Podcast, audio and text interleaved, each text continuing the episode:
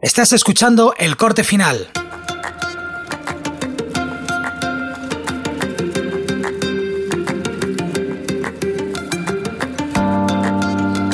Os doy la bienvenida al Corte Final, un podcast en el que hablaré de edición de vídeo, cacharritos para el filmmaker, emprendimiento audiovisual y cualquier cosa que sea interesante.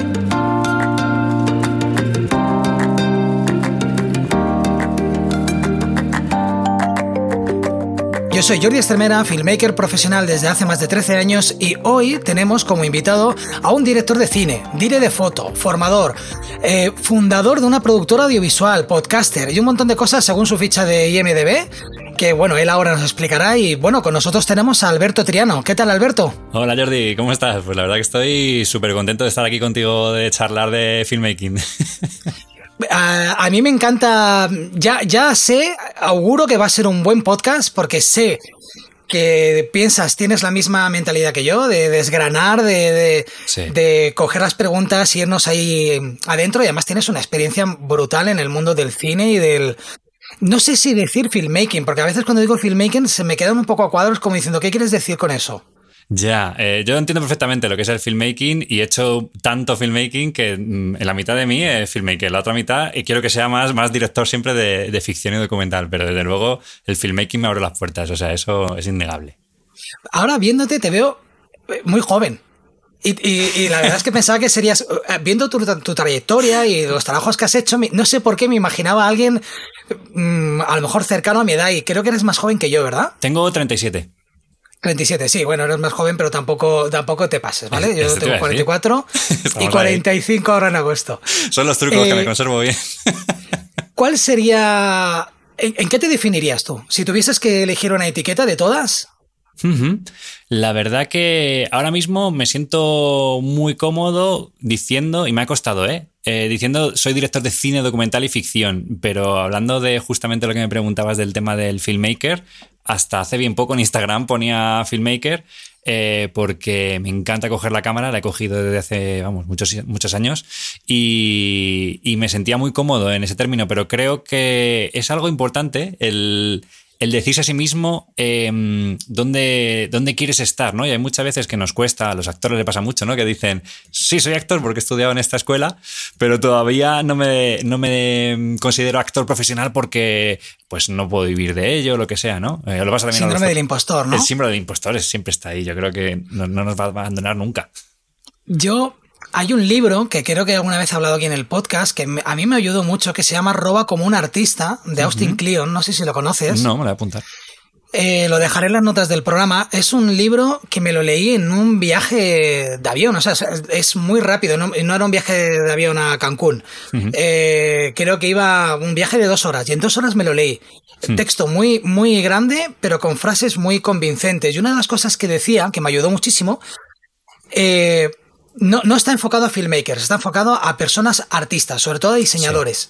Y decían que en el momento que tú te sientas algo, lo digas, porque la primera transformación va a ser la tuya. Sí, sí, sí, sí. El, si tú te consideras un pintor, di, soy un pintor y las demás personas te, te verán como un pintor. Exacto, yo estoy completamente de acuerdo. Ayer hablaba justamente que quedé con, con Diego Simón, que tiene de fotografía y es mi mejor amigo, y hablábamos de eso, ¿no? Que a veces somos más humildes, ¿no? Al, definir, no, bueno, eh, soy director bueno, he hecho dos peliculitas y como, joder, ¿por qué nos quitamos valor? Si lo, somos, lo somos, lo hemos currado, eh, vamos a decirlo y vamos a creerlo nosotros y que la gente lo crea porque la gente quiere escuchar que tú eres director bueno, es que lo eres. Claro, sí, sí. Es la el, eterno debate. Siempre es la línea esa que dices, ¿cuándo puedo decir que soy director de cine? ¿Cuando dirija una película? ¿O cuando dirija un corto? ¿O cuando... No sé, o, um, ¿cuándo nos consideramos profesionales? ¿En el momento en el que cobramos? ¿Vivimos a full time de eso? Eh, ¿Cuándo? ¿no? Entonces es, es una línea que yo creo, la línea la pones tú, es lo que tú te consideres, sobre todo. Sí, yo creo que es muy importante eso, Jordi, el, considerarse profesional porque ya te dedicas a ello, cobres más, cobres menos, hagas más o hagas menos. Eh, y también creo, no sé si qué opinas tú, pero creo que hay una cosa también de vergüenza. Es decir, a mí me, me, pasa cuando me dicen, ¿a qué te dedicas? Eh, decir eres director de cine, parece que, haces grandes películas y estás en Hollywood, ¿no? Es como soy cirujano. Ah, sí, abres cabezas. Eh, no, estirpa apéndices, ¿no? O yo qué sé. O sea, que, nosotros mismos le damos mucho valor a la palabra y es una profesión más, como otra cualquiera, que tiene sus peculiaridades. Claro, luego te dicen que, ¿y qué has dirigido? Y dices lo que has dirigido y dicen, pues no. No lo he visto. No me suena, ¿no? Y, conoces a. Te dicen, eso está en Netflix. claro. Entonces, eh, bueno, explícanos un poco tu, trayectoria. Eh, resúmela un, hmm. un, poquito. ¿De dónde vienes? ¿Qué, qué estudias? ¿Cómo acabas aquí? Pues hay algo que, se repite cada vez más, eh, porque yo soy un gran consumidor de podcast, me encanta escuchar eh, no solamente podcasts como, por ejemplo, el tuyo, ¿no? El corte final, el que hablas con profesionales, sino de otras eh, disciplinas. Y Además, tú tienes uno que me gusta mucho, que ya lo has parado y lo, comentaremos luego al final del, podcast, porque aún así tiene mucha. Vale. Hay mucha chicha en, en ese podcast. Genial, luego comentamos. Eh, ahí se me ha ido la olla, Jordi, con el tema de. Ah, sí, de, de como mi trayectoria, ¿no? Y hay una cosa que se repite mucho, y en tu podcast ha pasado cuando lo escuchaba, y es que yo, como otras muchas personas, eh, vengo de la arquitectura. Vaya. me estudié la carrera de, en este caso, arquitectura técnica. Siempre al final todo el mundo vida la parte técnica y se queda con arquitectura. Eh, pero es una carrera que unas son de cuatro y otras son de seis, cuando eran técnica y superior. Eh, y la terminé, eh, me puse a trabajar en la obra, eh, o sea, el tema de la arquitectura lo, conozco bien porque además trabajé en la obra, ¿no? De, electricista. Y, llegó un momento que literalmente, esto lo cuento siempre porque creo que en mi caso es un indicador, yo soy una persona muy sensible y por las mañanas llegó un momento que yo iba con mi padre al trabajo a la castellana aquí en Madrid y varios días lloraba, literal. O sea, estaba con él desayunando y no quería entrar a la oficina. Y era como, hostia, a ver, algo, algo no va bien, ¿sabes? Tenía en este caso, pues hace ya 12 años de, esto, em, tenía unos 25 y decía, yo miraba a mi jefe y decía, hostia, este es tu futuro, Alberto, tío. Mira, lo tienes delante, ¿sabes? Y no lo veía muy contento. y encima de lo que estudias en arquitectura, que es muy bonito, eh, a lo que luego el mundo es aquí, eh, el mundo real es muy, muy duro. La arquitectura en este país, ¿no? A lo mejor. Sí, porque un, poco todo, todo, todo lo que tenemos idealizado, porque hemos visto fuera, hmm. cuando lo extrapolas a este país, es un poco como, hostias, eh, incluso el cine. Todo, todo, sí, sí, por desgracia pasa mucho. Pero en ese momento de frustración y de decir, no quiero que mi, futuro sea ese, eh, dije un día, vale, se acabó. Em, voy a hacer lo que me gusta, voy a hacer lo que me apasiona, el, hobby que siempre he tenido, ¿no? Que es la imagen en sí, ¿no? Y, y, de forma gradual, porque siempre también me gusta contarlo, porque si te lees muchos libros de biografías, ¿no? Del tipo que inventó Netflix, el de Nike, yo que sé, Woody Allen, eh, parece que a veces las cosas ocurren de sopetón. Y yo creo que todo es gradual, ¿no? Entonces, en mi caso, fue como, ¿y si me compro una cámara y empiezo a hacer mis pinitos, ¿no? Mis pinitos eran hacer vídeos, eh, presentaciones de libros, corporativos, ese tipo de cosas, ¿no? Y llegó un punto, en menos de un año, que yo facturaba mucho más haciendo vídeos que en la obra. y dije, Hombre, te, debiste de mover bien o cobrabas poco en la obra. Una de dos. Pues era un poco todo, en realidad. Cobraba poco en la obra y, cobraba poco la audiovisual también, porque yo empecé a cobrar muy poquito. Pero trabajaba tanto que digo, hostia, yo trabajaba eh, de lunes a domingo. O sea, mi primer año de, autónomo eh, facturé una burrada porque no tenía ni vacaciones, ni. O sea, yo estaba tan flipado con esto que decía en plan de. Saco. Puedo vivir de esto. Y, entonces... ¿Y empezaste directamente, ¿cuánto, desde que cogiste la cámara y te planteaste con tu síndrome del impostor, ¿no? Sí, eh, siempre diciendo, voy a ver si de, de, ahí hasta que te hiciste autónomo, ¿cuánto tiempo pasó?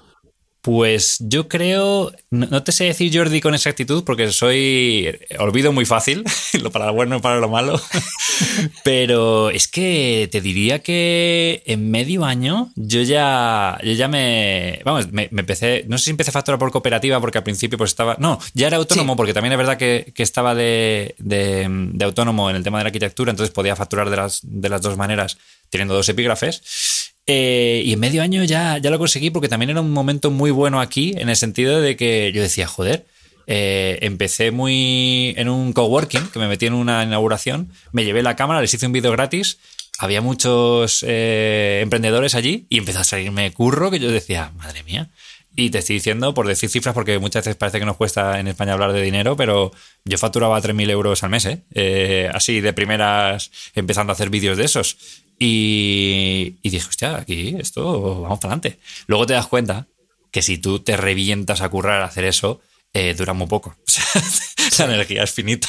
Sí. Pero, y la creatividad. Y la creatividad, claro, también eran vídeos, ya te digo, ¿eh? un busto parlante, bla, bla, bla, bla, cuatro planos recursos, lo montabas. Era el momento en el que justo eh, salían las DSLR, entonces eh, yo pillé, yo tenía una Sony FX1, que es una cámara de, cinta, de cintas HDV, y justo estaba en ese puntito en el que todavía la gente no tenía esas cámaras, de hecho se utilizaban para hacer publicidad, eh, y en ese momento de cambio yo aproveché la ola, cogí una Canon 60D y yo daba como un look cinematográfico en el mundo del evento que no, se había visto nunca. Y era como, hay un colgado por ahí que te hace vídeo por 200 euros que parecen de tele, de tele de anuncio, vamos, quiero decir. Sí, sí, sí, sí. Claro. Los conceptos estos de difumina el fondo, el fondo sale borroso. Sí, guau, pues, sí, sí. O sea, todo ese tipo de, cosas fue lo que me fue abriendo la puerta. Y ya te digo, fue muy rápido, Jordi. O sea, yo aluciné lo fácil que fue. O sea, también es verdad, por ir un poquito más atrás y también que la gente sepa que creo que es interesante, yo con cuando se hace la comunión? ¿Con 12 años o con 10? No sé cuántos años. No la he hecho. Bueno, pues eh, yo que iba a un colegio de, curas y de la comunión y me regalaron una reflex, una Zenith, una cámara rusa y yo tenía una cámara reflex en mi mano desde muy joven y la fotografía me encantaba. Entonces, claro, entre que la fotografía la dominaba el mundo de, la, de, de las cámaras de, de vídeo, no tanto, pero en el cole, cuando nos mandaban un trabajo, me acuerdo que tenía mi amigo Alex, que su padre tenía una videocámara y cogíamos esa videocámara y hacíamos cortos. Entonces, eh, claro, al final, ahí es donde me lo pasaba bien. Contando historias, hacíamos remakes de Star Wars, GoldenEye. O sea, como los grandes directores, como J.J. Abrams, como Spielberg, todo, el mundo hacía, todo el mundo hacía eso. Sí, y te lo pasabas tan guay. Y además no había la presión que tengo ahora de tú hacías para pasártelo bien y daba igual, porque tú sabes que te lo, se lo ponías a tus colegas y tus colegas flipaban y se partían el culo porque eran todo parodias. Entonces, claro, eh, en ese momento, cuando ya empiezas a. Cuando ya hago ese cambio de dejar arquitectura y empezar a hacer vídeos con mi FX1, eh, claro, mi, foco estaba en vivir de, eso, ¿no? Porque yo ya me había ido de casa, vivía solo y querías hacer dinero para pagar de las facturas. Pero poco a poco vas viendo que, claro, si va dando pasos, eh, esos cortos que hacías antes ya no son cortos con una cámara High 8, ahora son con DSLR, eso parece, oye, esto parece cine. Y empiezas a fliparte y va para arriba la cosa. Oye, te digo una cosa, los cortos que yo grababa con la mini, creo que era el Super VHS, ¿no? Que era el, mini VHS que se ponía en cámara y, y, los cortos que hacían mini DV, los míos están de puta madre. O sea, a día de hoy los veo y me río un montón y están cojonudos y, noto que me sirvió, sobre todo me sirvió mucho para el ritmo. o sea, es algo que, yo pillé muy, muy, de joven, muy de jovencito. Cuando notas, ¿sabes? Cuando eres más amateur y estás haciendo esto porque, por, porque lo haces con colegas, no hay guion. Al no haber guion, los colegas empiezan a meter ahí unas chapas de tres o cuatro minutos. Sí. Y cuando esto se lo ponías a la gente, veías que todo el mundo se ría, pero cuando llegaba el momento de la chapa, la peña se aburría. Hmm. Y aprendías, vale, tal vez la siguiente vez hay que escribir, aunque sea cuatro líneas, hmm porque no puede haber un momento chapa de tres o cuatro minutos. Entonces acabas pillando ese rollo del, ritmo. Y eso que la mayoría lo, te pasará como a ti, lo editabas en cámara, ¿no? Pues nosotros me acuerdo que, sí, exacto, enchufábamos la cámara al VHS y veíamos la toma buena y esa es la que le dábamos al play y al rec en el vídeo. Entonces ibas montando de cámara a VHS y así hacíamos el montaje y luego dejábamos para el final las tomas falsas. Yo tengo una película de karate ¿Sí? que conseguimos el canal de audio del VHS, lo cambiamos y pusimos la Play. Que se podía hacer ahí una ñapa con, los, con el euroconector y cogías el, euroconector, lo pelabas y tal. Y con los sonidos del Tekken. ¡Ay, qué bueno! Cuando había, cuando había escenas de pelea, pero no veíamos, dejábamos la, partida mm, justo en el momento de las hostias. y no veíamos, claro. Entonces jugabas, nos pasó una tarde entera para hacer los efectos de sonido era tan, era tan divertido luego verlo, tío, molaba tanto. Eso es muy profesional, Jordi. Nosotros utilizábamos, porque me, estaba acordando ahora que digo, ¿cómo hacíamos los efectos de sonido nosotros? Y me acuerdo que mi amigo tenía una, cacharrita con unos botones que hacían sonidos y él lo ponía al lado de la cámara, entonces... El del gallo, ¿no?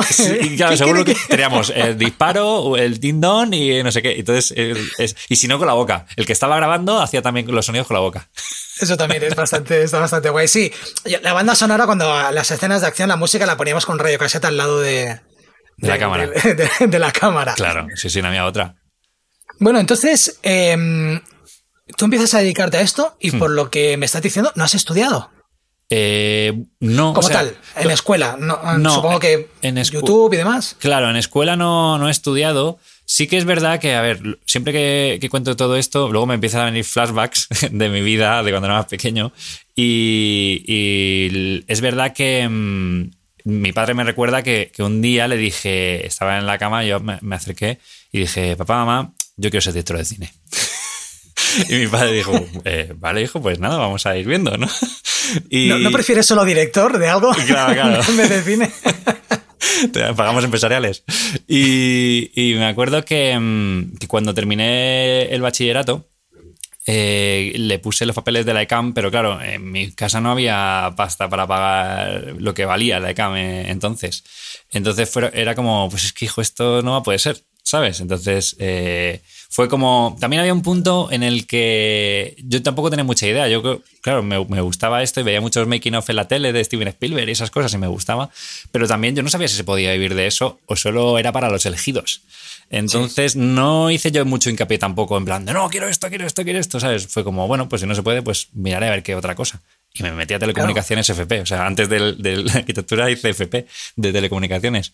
Eh, pero sí que es verdad que cuando hice FP y luego la carrera, en paralelo, cursillos de estos de fin de semana o cosas del ayuntamiento que valían, yo que sé, ponte 30 euros y hacías un corto y, eran cosas como muy sencillitas, pero ahí empecé a aprender cosas y, me acuerdo uno en concreto, que este sí que fue el que me abrió la mente eh, mientras estudiaba la carrera, que era en Alama de Murcia, lo, lo organizaba la Universidad de Murcia, era Francisco Cerón, si no recuerdo mal, y allí hacían, nos daban un guion, o sea, tú eh, te inscribías, pagaban una cantidad, bueno, ponte 200 eurillos así, y te pasabas allí una semana, ¿vale? Entonces, a, ti, a cada uno le asignaban un rol. A mí, por ejemplo, me acuerdo que me pusieron de ayudante de dirección, a otro lo ponían de sonidista.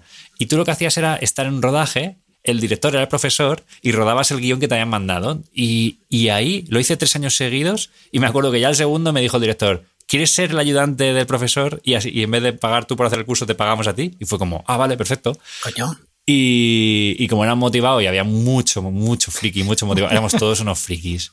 Y nos gustaba todos el cine, a pasarlo bien. Y tú, lo mejor de todo es que cuando terminabas el curso el último día, en el pueblo, tenían un salón de actos y proyectaban en grande y decías, oye, pues esto parece cine. Y ahí yo creo que fue cuando dije, hostia, em, se puede hacer con. O sea, no hace falta algo súper grande. Mm, siete matados eh, lo hacen. y, tengo un recuerdo buenísimo y muy bonito de ese curso. Entonces, ¿tú crees que mm, se puede vivir de esto? Esto es un poco la utopía, ¿no? Se puede vivir de esto. Se puede ser. Se puede entrar en el cine sin necesidad de haber estudiado cine. A ver, yo esa, esa respuesta yo ya la tengo todo el mundo te dice que lo bueno de estudiar cine es los, las amistades que conoces cuando estudias. Sí. Eh, por eso mucha gente eh, a cierta edad ya no podéis entrar. No puedes entrar porque no tienes esas amistades. ¿Tú dónde consigues estas amistades? Porque supongo que en Murcia no. Bueno, en Murcia conocí gente, pero que luego, curiosamente, de los que estábamos allí, eh, que nos dediquemos a esto, mm, yo creo que dos o sea, el resto cada uno luego se ha dedicado a otras cosas. Pero sí, es muy importante lo que dices. Claro, como yo no he estudiado cine, no tengo esos, no hice esos contactos, pero em, yo me metí en todos los fregados. O sea, yo creo, Jordi, y también como consejo para el que esté escuchando esto y esté pensando en meterse o esté en sus inicios, eh, hay que. Yo he trabajado mucho gratis por aprender, que, que para mí no es trabajar gratis, es aprender gratis. Entonces me he metido en muchos rodajes de, oye, ¿qué te hace falta? ¿Un eléctrico? Al final, pues, oye, si puedes llevar trípodes, pues llevas trípodes. Oye, ¿qué te hace falta? ¿Que alguien te cambie las ópticas? Y te cambia las ópticas.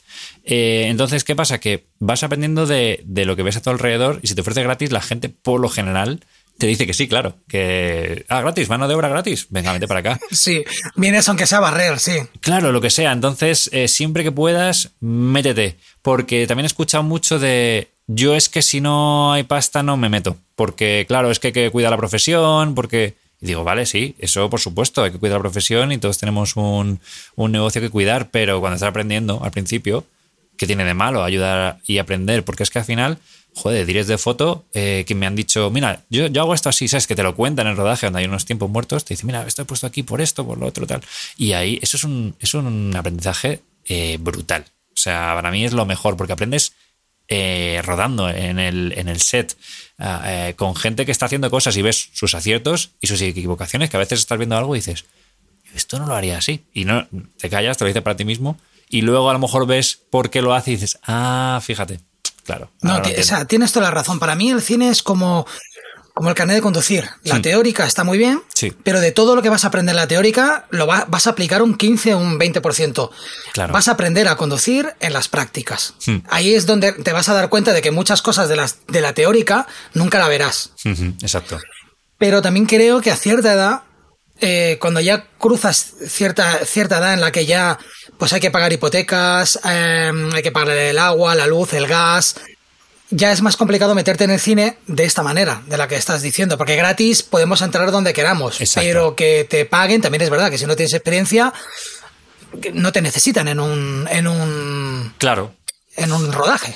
Y también, pues yo qué sé, es que es complicado, claro. Es que esto que plantea Jordi depende de lo que tú dices, depende de la edad que tengas. Porque si tú ahora te quieres meter en el cine y tienes que pagar una hipoteca y tienes hijos eh, y solo y tienes muy poca experiencia, pues sí, va a ser difícil, vas a, bueno, pues eh, va a ser complicado, pero no imposible. O sea, al final siempre hay una puerta abierta en la que te puedes meter, ¿no? Y te la tienes, y si no te la fabricas tú la puerta. Entonces, eh, yo creo lo que estoy viendo, porque también es interesante que mm, luego si quieres hablamos de ellos, de los dos largometrajes que he hecho, uno documental y otro de ficción, eh, de cine independiente, eh, cuando a medida que voy dando más pasos, más contento estoy porque estoy llegando donde realmente quiero estar, pero la pirámide se va haciendo cada vez más estrecha por arriba, ¿no? cada vez hay menos gente y eso es porque la gente que pone la pasta, los productores, porque esto al final se nos olvida que, aunque le llaman el séptimo arte, es una industria. Y la gente tiene que vivir de esto y tiene que hacer dinero. Y cuando tú haces una serie para Netflix, lo que quieres es que la gente se quede en Netflix, se quede ahí, paga su suscripción y haga dinero. O sea, una cosa es el cine de autor y dinero perdido, ¿no? En el sentido de que tú hagas tu pajarada, que solo te gusta a ti y a tus colegas, y te gastas... Es tu currículum, sí, como una especie de, sí, sé hacer esto, puedo hacer esto. Claro, y a veces eh, yo creo que pasa que hay cine de autor que se convierte en mainstream y entonces es económico, es, es económico, es rentable. Pero al final yo entiendo muchas veces que la gente se queja, pero digo, yo entiendo que un productor te diga, quiero meter una cara famosa, eh, quiero hacer rodarlo aquí, con esta gente, porque así es una coproducción y hay una subvención. Claro, es que esto es un negocio. O sea, tú no hablas una tienda de zapatos eh, de forma altruista, tú la haces porque te gustan los zapatos, pero porque también tienes que vivir. Entonces, eh, es más difícil que confíen en ti. Entonces, miran lo que has hecho y si no les convence, pues van a otro.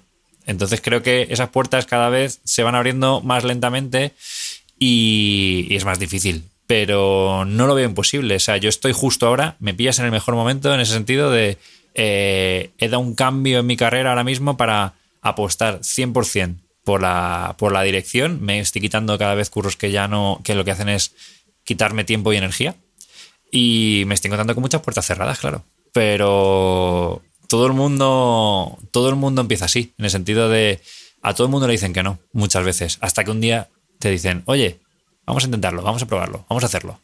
Y, como me decía otro día Diego, dice, todas las historias guapas empiezan con nadie quería mis zapatillas, nadie me decían que cómo se iba a llamar esto Netflix, eh, mis películas no, no, había que las viera y de repente esa persona es Woody Allen, eh, Phil Knight o yo qué sé, pues gente... Hay una, hay una frase que me gusta y ahora no me va a salir del tirón, eh, que es la diferencia entre una persona de éxito hmm. y una persona que ha fracasado es que uno se ha rendido antes. Ajá. Es una frase un poco de estas así tipo Pablo Coelho, eh, ¿sabes? Pero, pero, eh, pero tienes razón, porque si tú de verdad estás convencido y este es el camino y, lo estás haciendo todo bien, es cuestión de que, de que la oportunidad llegue. Claro, obviamente te tienes que mover, porque lo único que cae del cielo es la lluvia, no las oportunidades, no. Entonces te vas a tener que estar moviendo continuamente. Mm, ahí sí que lo comparto. Hmm. Entonces, por ejemplo, tú eh, estás aquí porque busqué información, nada más. Yo creo que no terminé ni siquiera de ver el documental. A, mitad del documental tuyo hubo algo que vi, ahora te diré qué es, eh, que dije, ¿quién, ¿quién es el director? O sea, a, mí me ocurre que cuando yo estoy viendo algo que lo tuyo está, ahora lo diremos, está en la plataforma Filming. Eh, creo que está en Filming y está en Guide Dog. Sí, ¿verdad? y en Flixole también. Vale.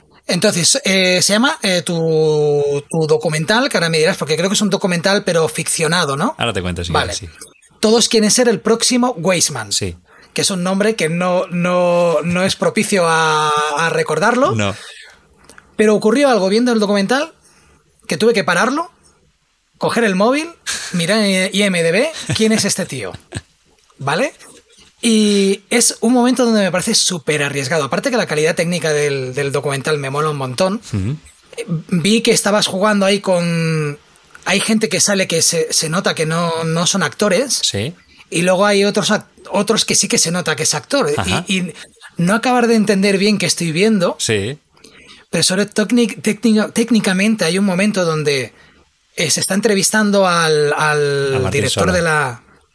Vale, yo para los nombres soy malísimo. Sí, ¿eh? el coleccionista de arte. Al coleccionista y hay una, un testimonio que se le está grabando y está tirado desde cinco, no, no, después del espejo. Ah. Cinco tiros de cámara para un testimonial y ninguno de los tiros de cámara es el convencional. Ya. Ahora, los cinco tiros de puta madre. Ya. Lo haces en un espacio muy breve de tiempo, no se atropella. Hmm.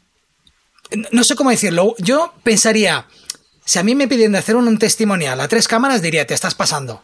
Eso luego no, va, no vamos a saber cómo editarlo. Y cuando vi aquello dije, el tío acaba de utilizar cinco tiros de cámara y ni uno, como te digo, ni uno es el convencional. Y me encantó. Y fue parar y decir, ¿qué ha hecho? Que tengo que ver más cosas de las que, de las que has hecho. ¿Cómo, cómo se te ocurrió? Además, es, arriesgado, ¿eh? Eso que has hecho es arriesgado porque luego no sé si tú sabías qué es lo que hacías, hmm. si era consciente de que vas a utilizar los cinco tiros de cámara hmm. y si sabrías que eso luego iba, iba a cuadrar. Sí, eh, vamos, claro, sé qué, planos, qué planos me dices perfectamente. Y es que a mí me pasa una cosa en la vida, eh, Jordi, y es que me aburro muy rápido de las cosas. Eh, no sé si esto es por la era de las redes sociales y lo que han hecho con nuestros cerebros, pero yo necesito mucha dopamina. Entonces, cuando ya algo lo domino, me aburro.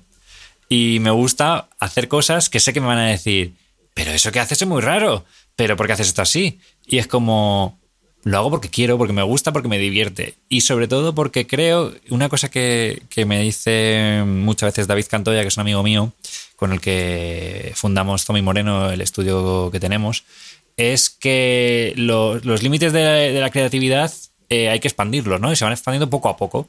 Entonces, cuando lo vas cruzando, esos límites se van haciendo más anchos. Y algo que hace 10 años nos parecía eh, una locura, como los cortes tipo, hace 20, eh, David Fincher, ¿no? Que va cortando todo. Eh, ahora me parece súper normal y lo hace cualquier publicidad, o sea, es como algo súper normal.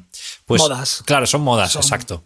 Pues aquí me encontraba con varias cosas. Primero, los encuadres que a mí me gustan generalmente son súper extremos, muy angulares. Eh, no sé, la belleza de esos planos me encantan. Entonces siempre lo pacto con, con Diego, eh, porque a él también le pasa lo mismo. Le he contagiado esta locura por el angular y que ahora se ve un montón en Publi. Y a mí me ha gustado. el angular, ¿eh? Es que es muy, muy chulo porque realmente ves el entorno, eh, hay unas deformaciones muy bonitas. Como me gusta la arquitectura, yo he hecho mucha fotografía de interiores de casas de lujo.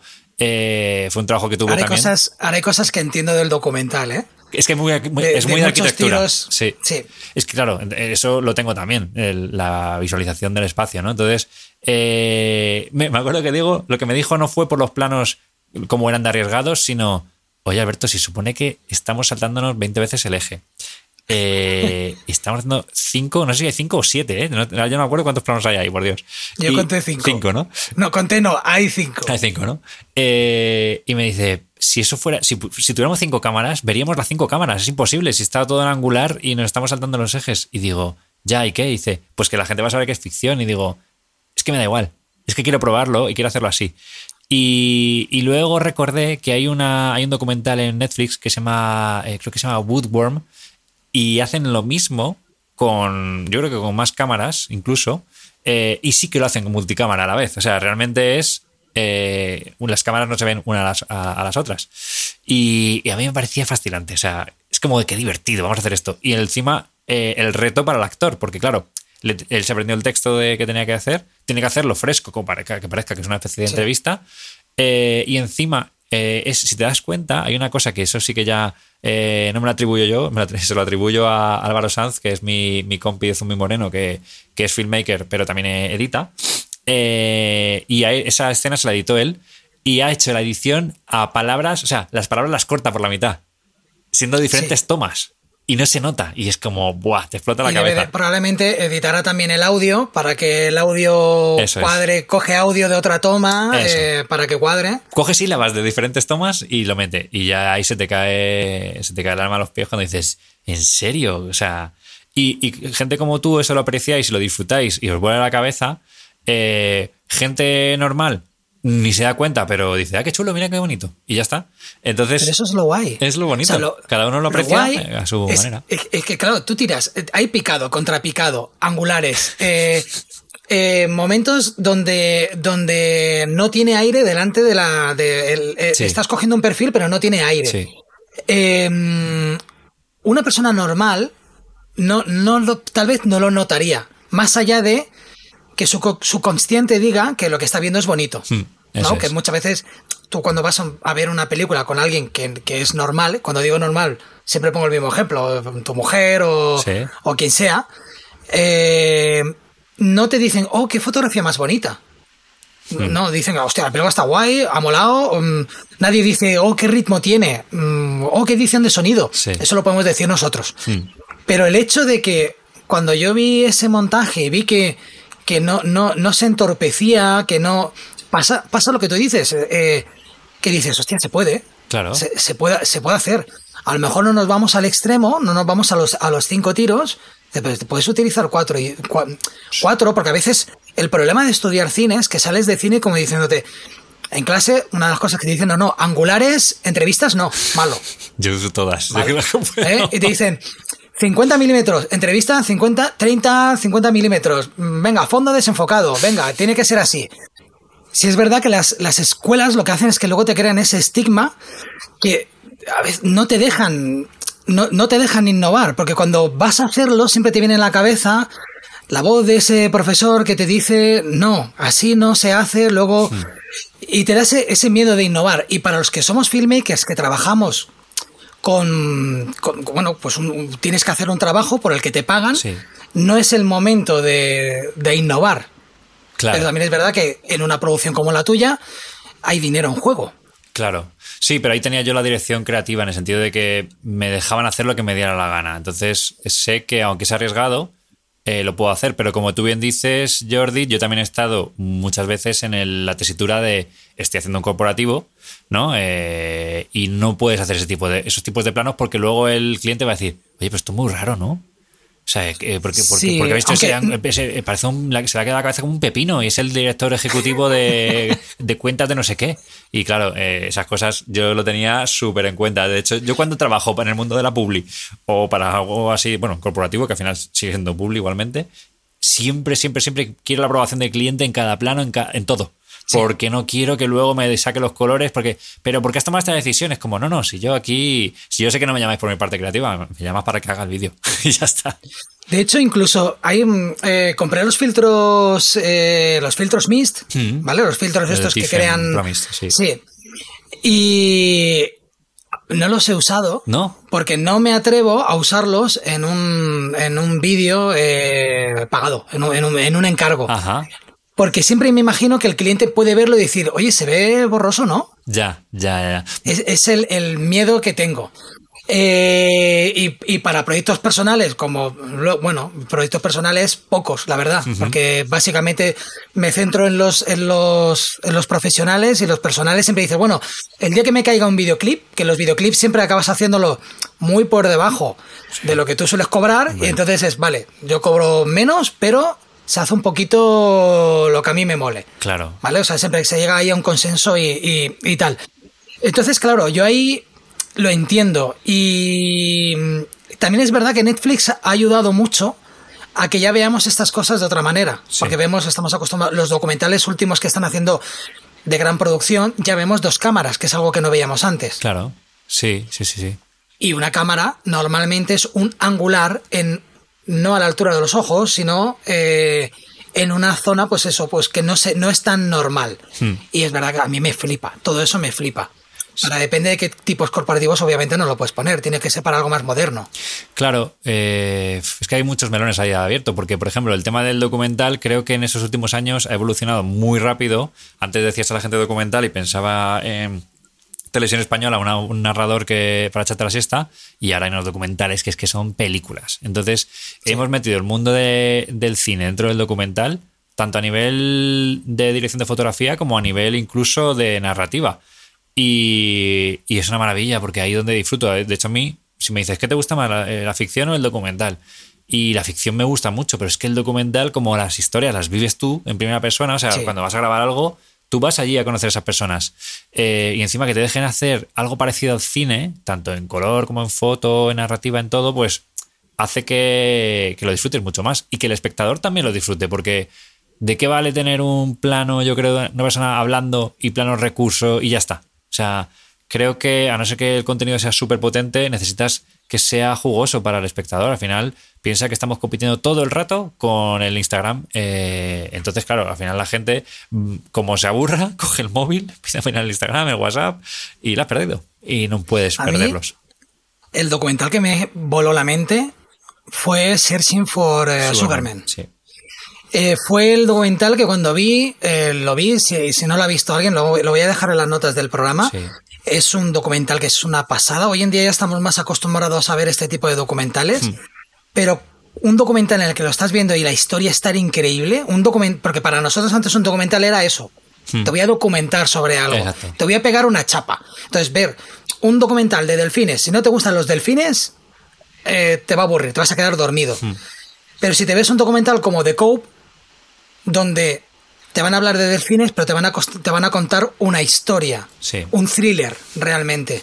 Entonces ahí ya te tienen enganchado. Si luego también te enganchan con el aspecto visual, haciéndolo intrigante como una película, ahí me, giró la cabeza. Cuando, ya te, cuando vi Searching for Sugarman, dije, eh, eh, como cuando vi tu, tu, tu, película. Hmm. Eh, a ver, quiero más de esto. Claro. ¿Dónde puedo conseguir más? Es que al final lo que quieres es entretener al público y en mi caso, eh, que también se lleven algo de aprendizaje o, no sé, como mi, visión de las cosas, ¿no? Y si solamente es, como tú decías, documentar, ¿no? De, mira, esto es así. Pues para eso era como, yo que sé, cuando abrías antes la Encarta 97, ¿no? Y abrías eh, esos CDs. Hacía años que no escuchaba ese nombre. Me encanta, yo siempre lo, refresco para que la gente no se lo olvide. La Encarta no puede morir. Es como la enciclopedia La Luz. Oye, ¿y mm, cómo surge el. ¿Cómo surge el, rodar Todos quieren ser el próximo Wiseman? ¿Surge de un guion? ¿Es un proyecto que tú tenías pensado hace mucho tiempo? Pues eso. ¿Cómo consigues la financiación? Creo que te voy a. Te estoy aquí lanzando demasiadas cosas. Sí. Eh, voy a intentar organizarlas todas para que para responderte todas las preguntas. Te haces un fruit ninja con los melones que te estoy lanzando. Total. Pues mira, eh, Déjame que piense un momento para ver cómo te lo cuento, porque en realidad eh, tiendo a liarme mucho cuando empiezo a contar estas cosas. Bueno, si quieres empezamos. ¿Por qué se te ocurre hacer un documental que es em, yo noté que era ficcionado, hmm. al menos en partes, pero no por los tiros de cámara. Sino por el tema de los actores. Sí, yo notaba cuando un actor estaba actuando hmm. o cuando alguien está hablando de manera natural. Y no es porque los actores sean buenos o sean malos. Yo creo que estamos acostumbrados a ver cuando alguien está. El, actor principal hmm. es un tiburón muy tiburón. Entonces, yo creo que los tiburones en la vida real no los notas, porque son personas que están eh, están eh, adiestradas para embaucar de una manera que no se les note. Y es tan guapo, es tan está tan vestido de manera tan variopinta que dices, tiene que, tiene que ser un actor. Claro. Aquí vamos a hacer una cosa, verás, Jordi. Primero vamos a hablar de esto que me estás preguntando porque es muy interesante. Primero, eh, es verdad que no tiene que ver con la interpretación de los actores, sino con el tono. Es decir, nosotros creamos unos personajes que tienen un tono que están eh, en diferente. O sea, están como, vamos a decir, por encima de la realidad. Entonces ya hay eso eh, chirría. Pero a la vez, a mí eh, me encanta el mundo de las fake news, me encanta todo lo que sea jugar con la sociedad, ¿no? entonces, es curioso porque, claro, en España todo el mundo entiende a la primera que Martín Solo no existe. ¿No? Pues esto es un actor. Hay gente, te diré, que los pases que he hecho aquí en la, en la Sala X y en la Cineteca de, Madrid, eh, en el Festival de Rizoma, eh, hubo gente que, se lo creyó, ¿eh? O sea, también hay gente para todo. O sea, al final, porque si lo que le cuentas. O sea, estamos en un mundo que ves tantas locuras que dices, oye, a ver si va a ser verdad. Entonces, lo que sí que es, cierto, y esto es lo que. Por, eso para mí era interesante este juego, es.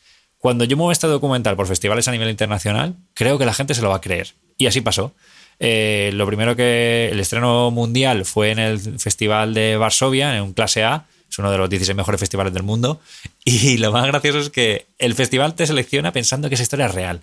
Y eso me ha pasado en todos los festivales, que ya han sido como 15 o así, que ha estado en todo el mundo. Estaba en Estados Unidos, en Alemania, en Varsovia, en Canadá, en Francia, eh, en Italia. O sea, y todos los de fuera se lo han zampado. Porque la gente quiere creerse que ese tío existe, que ese tío es así de loco. Y porque en realidad lo bonito de todo esto es que sí que es ficción lo que estoy contando, en el sentido de que utilizo actores para contar una historia, pero la historia es real. Es decir, eh, todo lo que ocurre, o sea, en el documental, para que la gente lo entienda, hay un artista que se llama Mupan, y es un tío taiwanés que vive en Brooklyn y hace una obra muy espectacular. Y Martín Solo es el alter ego de una persona que existe, que es el, dueño de la, de la real de, del museo. Entonces, claro, todo lo que se cuenta, eh, aunque esté, eh, digamos, exagerado o ficcionado para que sea más atrayente, realmente pasa. De hecho, eso que se cuenta, eh, lo voy a dejar así abierto para que la gente lo vea en la plataforma, de Guillermo del Toro, que es un guiño, es real también. O sea, y, se pone al final el tweet para que se vea que, porque al principio dices, ya, claro, Guillermo del Toro. Y luego los créditos lo lanzas y dices, ¡hala! Hostia, igual es verdad. Entonces ya te rompe la cabeza. Y, yo cuando me hacían los, las preguntas del final, el, eh, sí, el QA, em, siempre he seguido con la broma, todo el rato. De sí, yo conocía a Martín, fui a, él conocía mi trabajo, me encargó este documental. Y cuando llegué aquí a España y me llamaron, ahí ya no colaba, ahí ya conté la, realidad cuál es, ¿no? Eh, entonces, simplemente por decir que, claro, eh, depende de donde tú. Tú imagínate que ves un documental de un japonés tú no sabes si los japoneses hacen y eso está sobreactuado o no. quiero decir, claro, ahí habrá, habrá cosas que se pierdan en la, en la, en la traducción. Eh, todo. O sea, cuando tú notas, eh, es más difícil escuchando a un actor. Eh, americano si está actuando bien, al igual que cuando tú ves la película doblada al castellano, mm, no sabes pillar si la interpretación es buena, simplemente que si tú ves a Bruce Willis, quieres que, la, que, que lo doble sea Langa. Claro. Eh, Langa, ¿verdad? sí, sí, sí, Ramón Langa. Sí. Eh, quieres que sea él. Si no es él, es como la actuación no, no, no me gusta. Claro. Entonces, hay algo que se puede perder que no saben cómo actuamos los, los, los, los, españoles. No saben si los españoles hablan de esa manera. Claro. Y a lo mejor sí que te, te cuesta más salvar ese. Y, y, y, lo que dices también me cuadra, porque hay, hay gente que decía, eh, como tú dices, el artista parece él. Claro. El artista sí que es verdad que no parece un actor. Entonces, todo eso chocaba en mi cabeza. Digo, porque hay gente que, que, se nota que son de verdad y porque hay otros que se notan que son actores. Claro, hay gente que me ha preguntado, ¿el artista es también actor? O sea, ¿lo habéis inventado? Y digo, no, no, ahora existe, está allí en el museo, puedes ir a verla. O sea, es que es muy, muy fuerte. Y habéis ido a Nueva York a grabar y todo. Claro, sí, sí, estuvimos en Nueva York. O sea, es que, eh, claro, por eso digo que todo eso. Y también luego hay una cosa eh, también cultural, es decir, si tú, no sé si has visto un documental que se llama Ícaro, eh, de un ciclista que habla del dopaje. Eh, sí. Tú, cuando te empiezan a contar la parte final, por no desvelar mucho, porque creo que es un documental que la gente debería ver, es muy interesante, tiene creo que un Oscar o dos, eh, empieza a hablar de, de algunas cosas rusas turbias y ves al personaje como es y dices, hostia, esto, ¿cómo son los rusos, no? O si ves Tiger King en Netflix, dices, es que los americanos, ¿cómo son? Qué exagerados. Y es como, bueno, igual Tiger King es un falso documental y no lo sabemos, pero te lo venden como que es real, ¿no? Entonces, eh, es muy flipante lo de Tiger King. Joder. O lo de Wild Wild Country. Imagínate que, la secta de Osho, eh, todo eso es una mentira. No, es que está bien documentado y al final dices, pero ¿cómo un loco va a hacer eso de 12 em, coches? ¿Cuáles son los...? Eh, bueno, es una, es una, locura, con armas, sexo, y es como, ¿quién hace esto? Pues sí, ahí está. Entonces creo que hay una cosa ahí que estamos en, el, en una, una línea muy delgada entre lo que es real y lo que no es real o el documental de I'm Still Here de Joaquín Phoenix cuando dejó eh, la interpretación en Hollywood y se dedicó a rapear. A día de hoy, eh, bueno, de hecho yo cuando lo vi, yo no sabía que era falso documental y dije, hostia, es el Joaquín la que ha liado. Y luego al final cuando termina me pongo a investigar y era una broma, o sea, una broma, o sea, de un año con Casey Affleck, el director. De hecho, de hecho, cuando pasó lo de Will Smith que le pegó la torta a Chris Rock, Exacto. pensé, a lo mejor estamos viviendo un documental. Puede ser. O una película, a lo mejor, ¿no? Porque yo lo vi. Lo, lo, primero que cuando vi esa imagen al día siguiente, porque dije, a ver quién ha, quién ha ganado los Oscars y tal, y vi aquello, dije, ¡buah! Se nota falsísimo. Claro. Lo primero que pensé. Pero luego ves en la prensa que no, que no, que no. Y cuando se dicen, de, cuando empiezan a decir palabrotas, sí. se queda ahí un momento tenso que dije, ah, pues no, no, no, no parece ficcionado.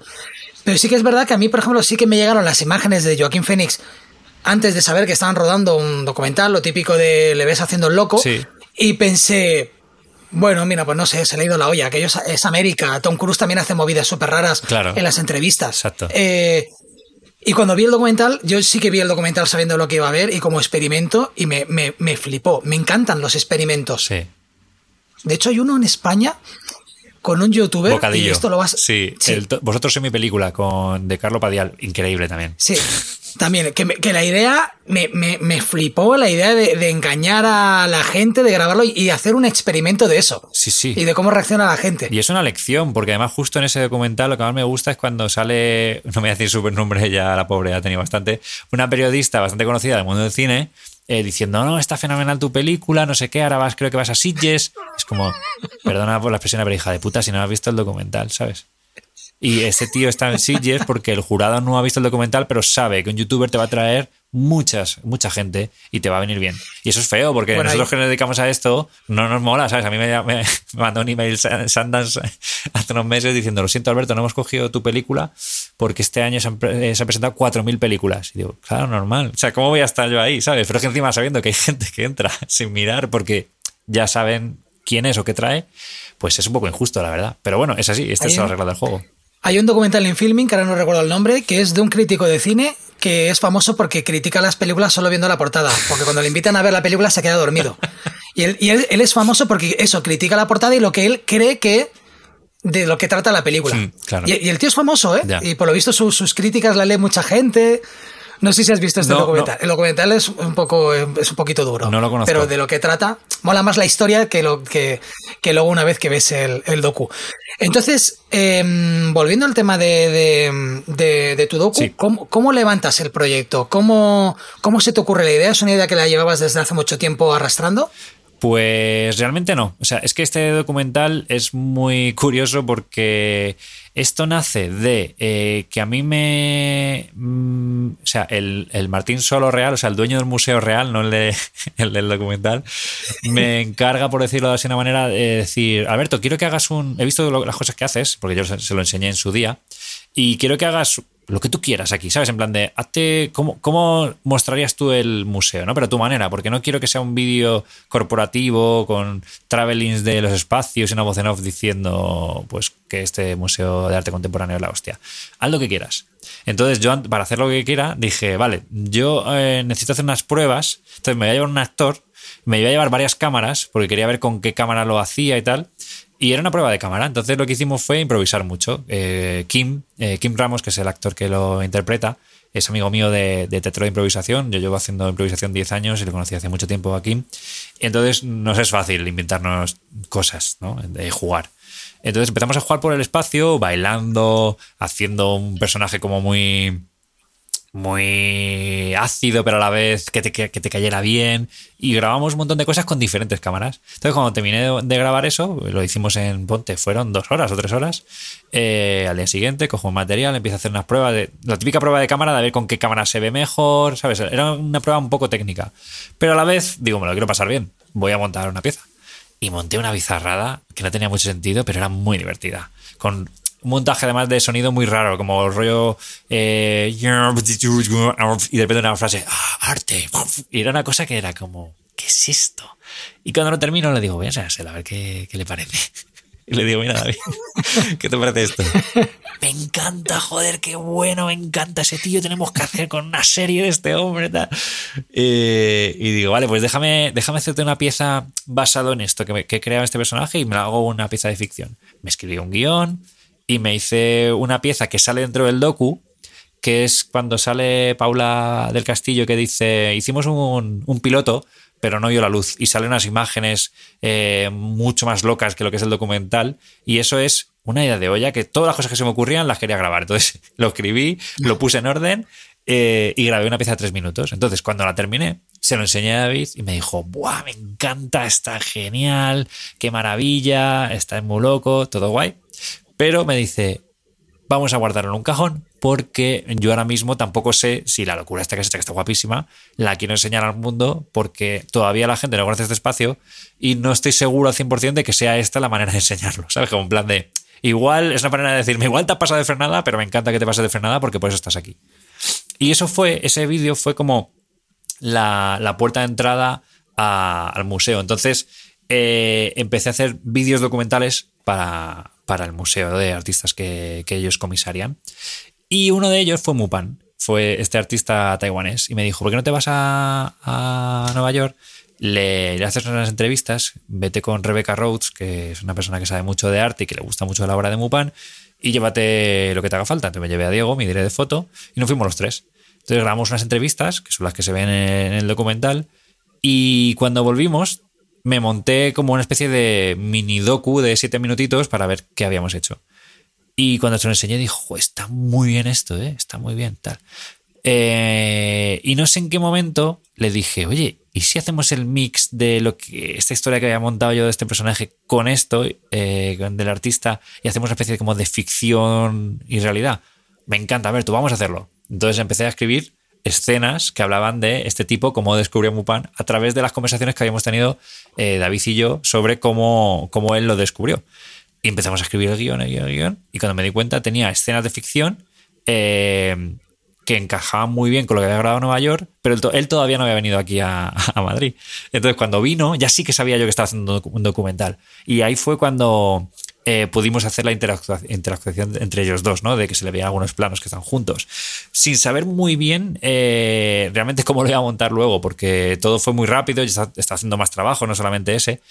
Y, ya llegó un día que empecé a montar, a montar, a montar, a montar, y llevaba una hora y media de, de documental, y dije, hostia, pues es que aquí hay una pieza, aquí hay una pieza que si la pulimos puede molar. Y nada, pues fue trabajarlo y cuando nos dimos cuenta teníamos un documental. O sea, no fue algo tan concienzudo, sino que de forma experimental llegamos a tener un, docu con las cosas buenas y las cosas malas. Porque claro, como yo fui a Nueva York sin saber que estaba haciendo un documental, hay cosas que no tengo, que me hubiera gustado tener. Como por ejemplo llevar al, actor allí y hacer cosas en, la galería, por ejemplo, Josa Liner o, en Brooklyn. Eh, por eso a veces dice, hay gente que dice, ay, pero sale, sale poco, ¿no? Porque en realidad en porcentaje sale más la realidad que la ficción. Está muy bien, o sea, claro, es, es totalmente. La evolución es totalmente natural. Sí. O sea, e, empiezas de algo que no, que no es premeditado y una idea va llevando a otra, va llevando a otra, llevando a otra, hasta que ocurre algo que probablemente si hubieras planteado desde un principio, ni tú habrías sabido cómo, cómo afrontar eso y, y probablemente la persona que te lo ha encargado te habría dicho que me estás contando de una película. Claro. Entonces, el, haber llevado un paso a otro, a otro, a otro, es como ir preparando el, cerebro a lo que al final ha, ocurrido. Claro. De hecho, lo bonito de todo esto es que, claro, yo cuando ya empezaba a hacer los documentales para, el museo, eh, me ofrecieron la oportunidad de llevar el departamento directamente de audiovisual del museo y, dedicarme plenamente a eso. Entonces, eh, dejé el estudio anterior en el que estaba, hice el departamento de audiovisual y mientras iba haciendo esos pequeños documentales, más este documental que íbamos haciendo, pues eh, David, que sería, ya te digo, el alter ego del personaje, y yo nos fuimos haciendo muy amigos, y llegó un punto que, que, estrenamos el, hicimos un pase privado del documental en cine, vinieron 150 personas, y eso fue febrero de 2020, justo eh, a semanas de que nos encerrasen. Y cuando nos encerraron fue como, una de las cosas, claro, todo el mundo, pues el confinamiento ya sabemos cómo fue, no vamos a entrar ahí, que ya es un poco pesadilla esto. Y le dije, tío, ¿por qué no me dejas hacer un estudio? ¿Sabes? En plan de una marca, ¿no? De, audiovisual. Y de ahí empezaron a salir cosas como la película que, de cine independiente que, hemos eh, rodado en, en, 2021, que se llama Fracasados. Y, y, claro, respondiendo a tu pregunta de cómo se levanta eso, pues se levanta desde el museo. Es decir, la parte económica es eh, financiada por el museo. Es un, es un documental que habla de, de uno de los artistas que el museo apoya. Entonces hemos intentado, porque para mí era muy importante, que la gente eh, la consuma y se entretenga con la pieza y aprenda, pero que no vea como una especie de anuncio de un artista ¿sabes? Como si fuera una cosa que conveniente que se ha hecho, sino como un apoyo hacia el artista, un apoyo para que la gente entienda el arte contemporáneo de una manera desde la comedia, que es algo que no se ve mucho, porque todo el mundo de arte contemporáneo, no sé si has visto documentales que hay en Filmin y tal o en Netflix, son siempre muy académicos. Muy académicos y muy solemnes, ¿no? Se trata muy, con mucho respeto el mundo del arte. Y a mí me parece que sí, que el mundo del arte que tal, Muy, muy, académico en el sentido del que no, no, no, en lo que hablamos antes, no te sales de la línea. Claro, no hay. y nunca.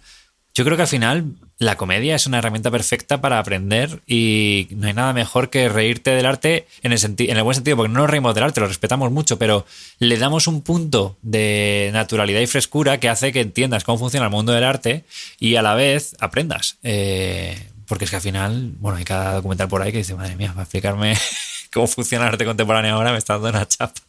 Bueno, no te, no te engancha. Si eres una persona que el arte no, no te gusta, es, el ejemplo que te he puesto antes de los delfines. Y los delfines no sientes pasión por los delfines, si no encuentran una manera bonita de, contarte una historia, no te vas a tragar un documental de delfines porque te vas a quedar dormido. Exacto. Y con el arte me pasa. O sea, yo tengo un montón de documentales de arte que no, no me los fumo. Claro. No me los puedo fumar. Me los veo porque estéticamente soy una persona que me gusta ver cómo han resuelto algunas cosas, cómo graban algunas cosas, cómo me estás hablando de un cuadro y qué, tiro, qué tiros de cámara vas a usar para estar 10 minutos hablándome de un cuadro, por ver cómo resolucionas estas cosas, pero de manera técnica. Sí. Porque yo no soy un, no soy un amante más allá de, lo normal que pueda ser una persona amante del, del arte. Sí. Yo, yo, voy al Louvre y me lo, me lo como en dos horas. Y eso es lo bonito, yo creo, acercar cosas que en principio al espectador no le interesan y hacer que le interesen. Eh, y eso lo haces con la forma en vez de con el contenido, ¿no? Que creo que es algo interesante. De hecho, voy a hacer un pequeño matiz, Jordi, con tu permiso, porque antes eh, se me ha quedado ahí en la cabeza cuando me has preguntado si he estudiado algo y tal.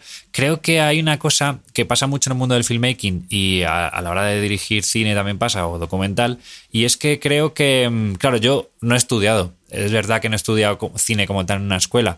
Eh, y la parte técnica la domino bastante bien en cuanto a todos los niveles, en el sentido de tanto cómo, qué cámara elegir, qué luces elegir, cómo se graba, toda esa parte de, lo que es forma y técnica la controlo muy bien porque he visto mucho, mucho audiovisual en internet, que no muchas películas, ¿eh? no soy un gran eh, cinéfilo realmente, pero creo que ahí está la diferencia. Ya, estoy viendo que Jordi tiene aquí, o sea, no lo veis, pero bueno, igual si lo veis en internet, pero en YouTube.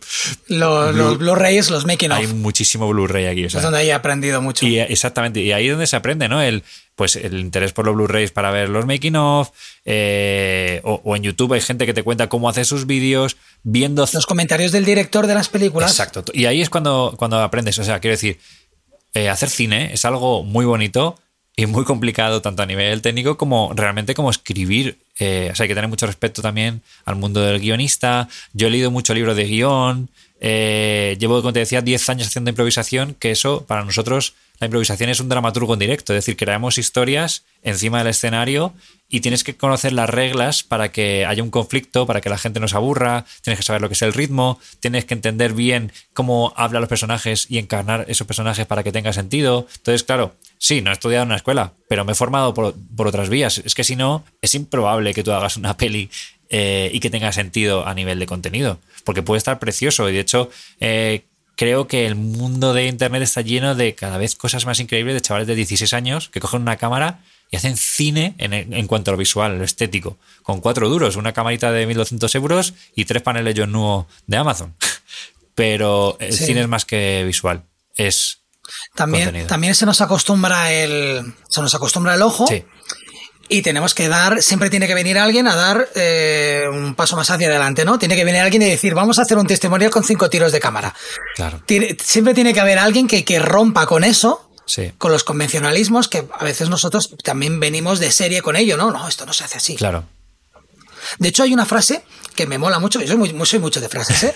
¿eh? Hay una frase que me mola mucho que es, si todos piensan igual, es que nadie piensa. Es verdad.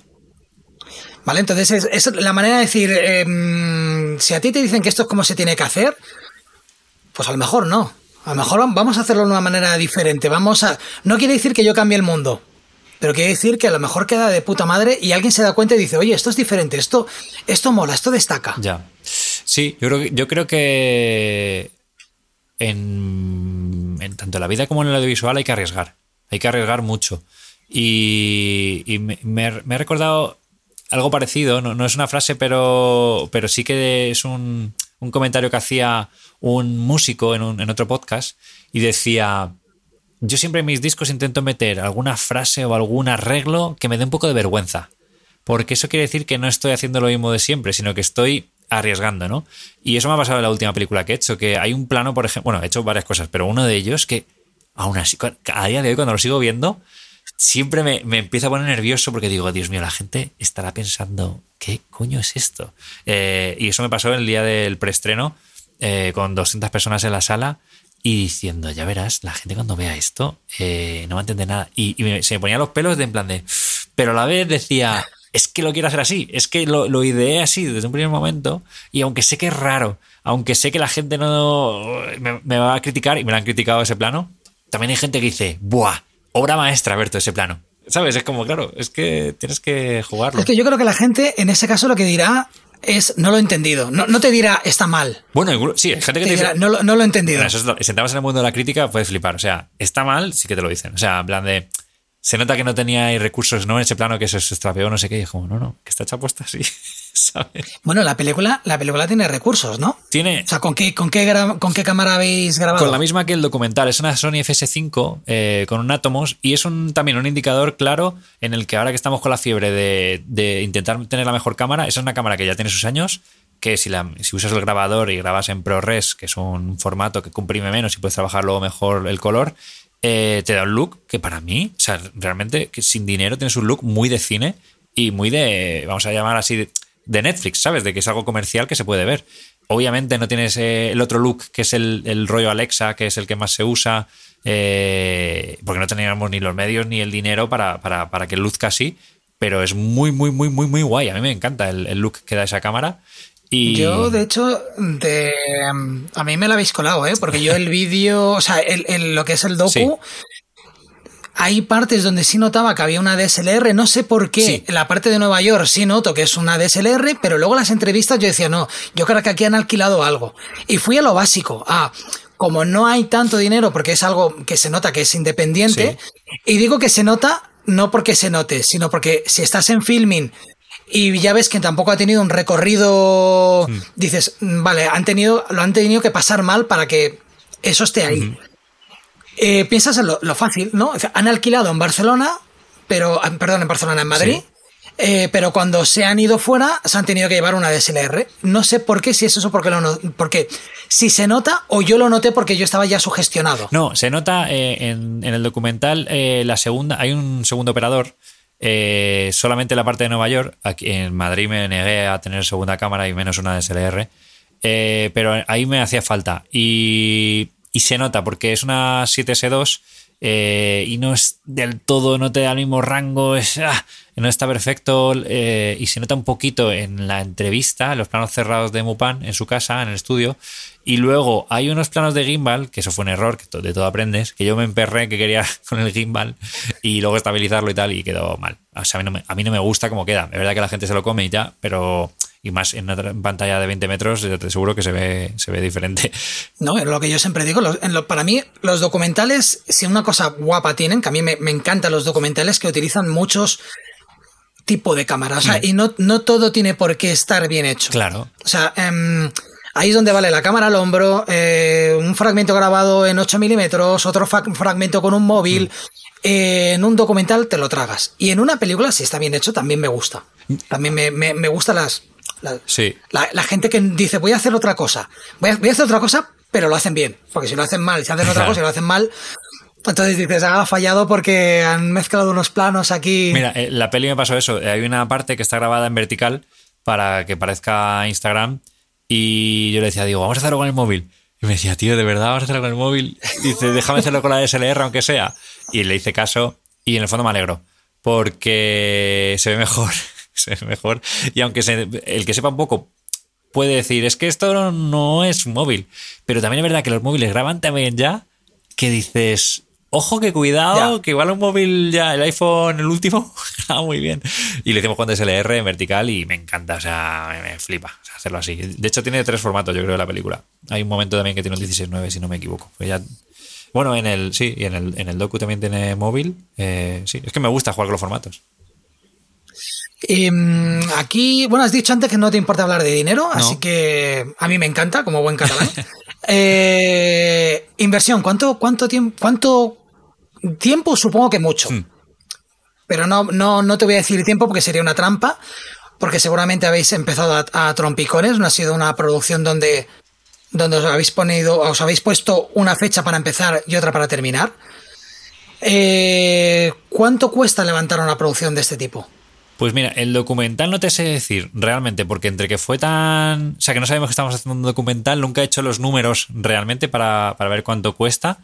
Eh, sí que así, ah, de primeras, te puedo decir que entre los viajes, eh, los honorarios y todo esto, eh, calculo que unos 30.000 euros ese documental habrá, salido como barato.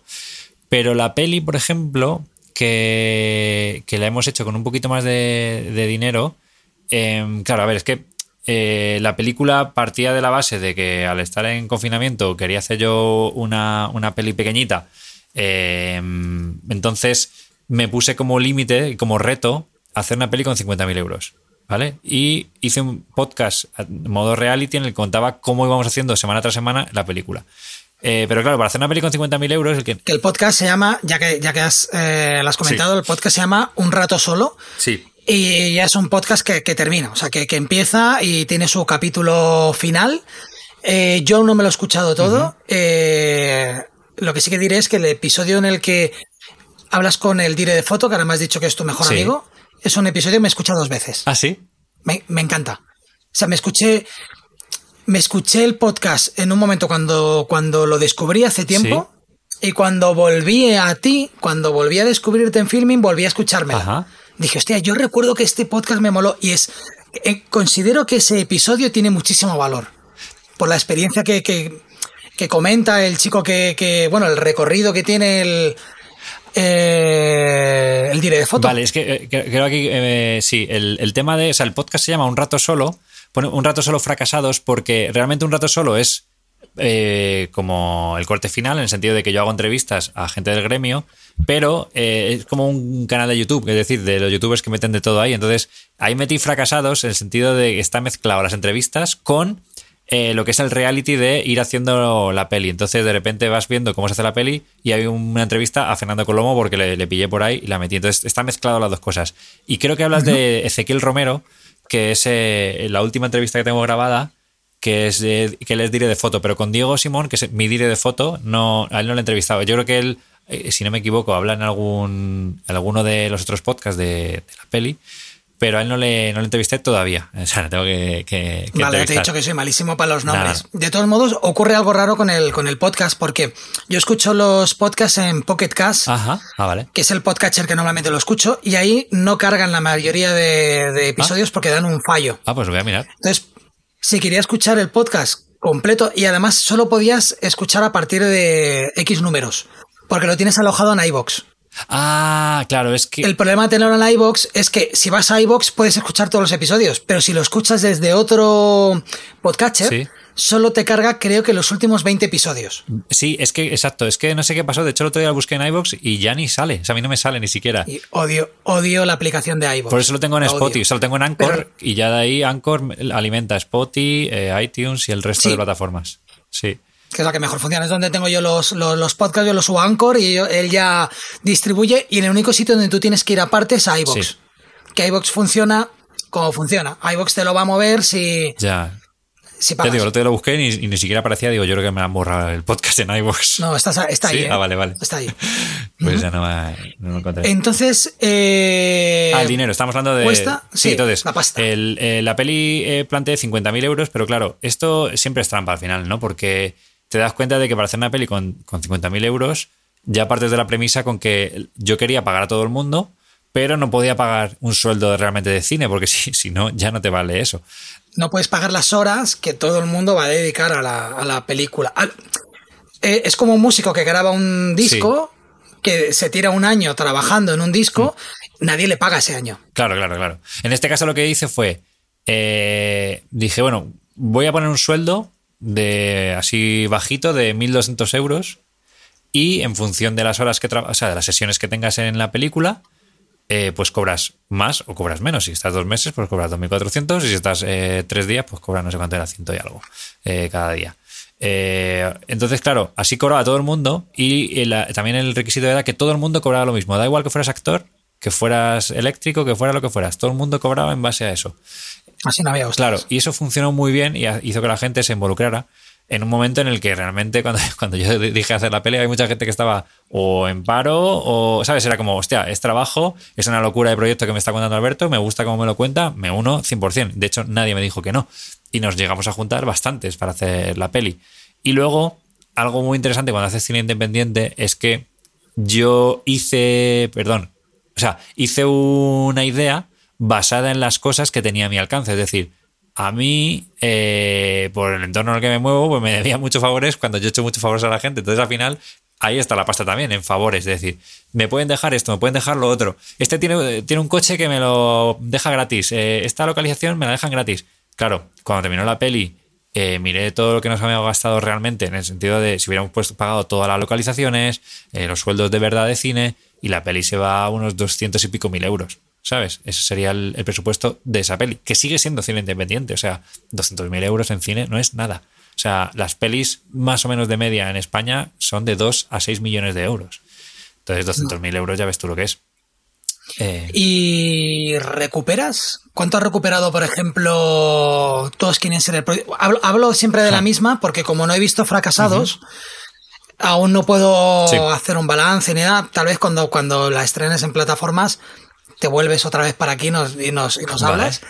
Pero, por ejemplo, ¿todos quieren ser eh, el próximo Wasteman? Pues a nivel económico no mm. recupera nada. nada es. Nada. Eh, bueno, miento. Habrá recuperado 103 euros. Guay. 103 euros. Que, que, yo creo que un festival hizo un pase, era un festival que cobraba entrada eh, y, nos dieron una parte, yo creo que habrá hecho 100 euros. Entonces, ¿cómo funciona Filming? ¿El estar en las plataformas? Bueno, es que en Filming, o sea, las plataformas acaba la peli después de dos años por festivales, ya por fin ya dije, venga, voy a meterla en, en plataformas. Hablé con todas las plataformas gordas, con HBO, con Netflix, con Disney, con todas, a ver si alguno quería comprar. Eh, a ninguno le encajaba su línea editorial, entonces fui a, hablar con Filmin. Filmin ya lo había proyectado durante una semana porque en un festival en el DART de Barcelona, el de Festival de Arte Contemporáneo, lo habían puesto una semana y otra semana más por Rizoma, que es un festival que tenemos aquí en Madrid.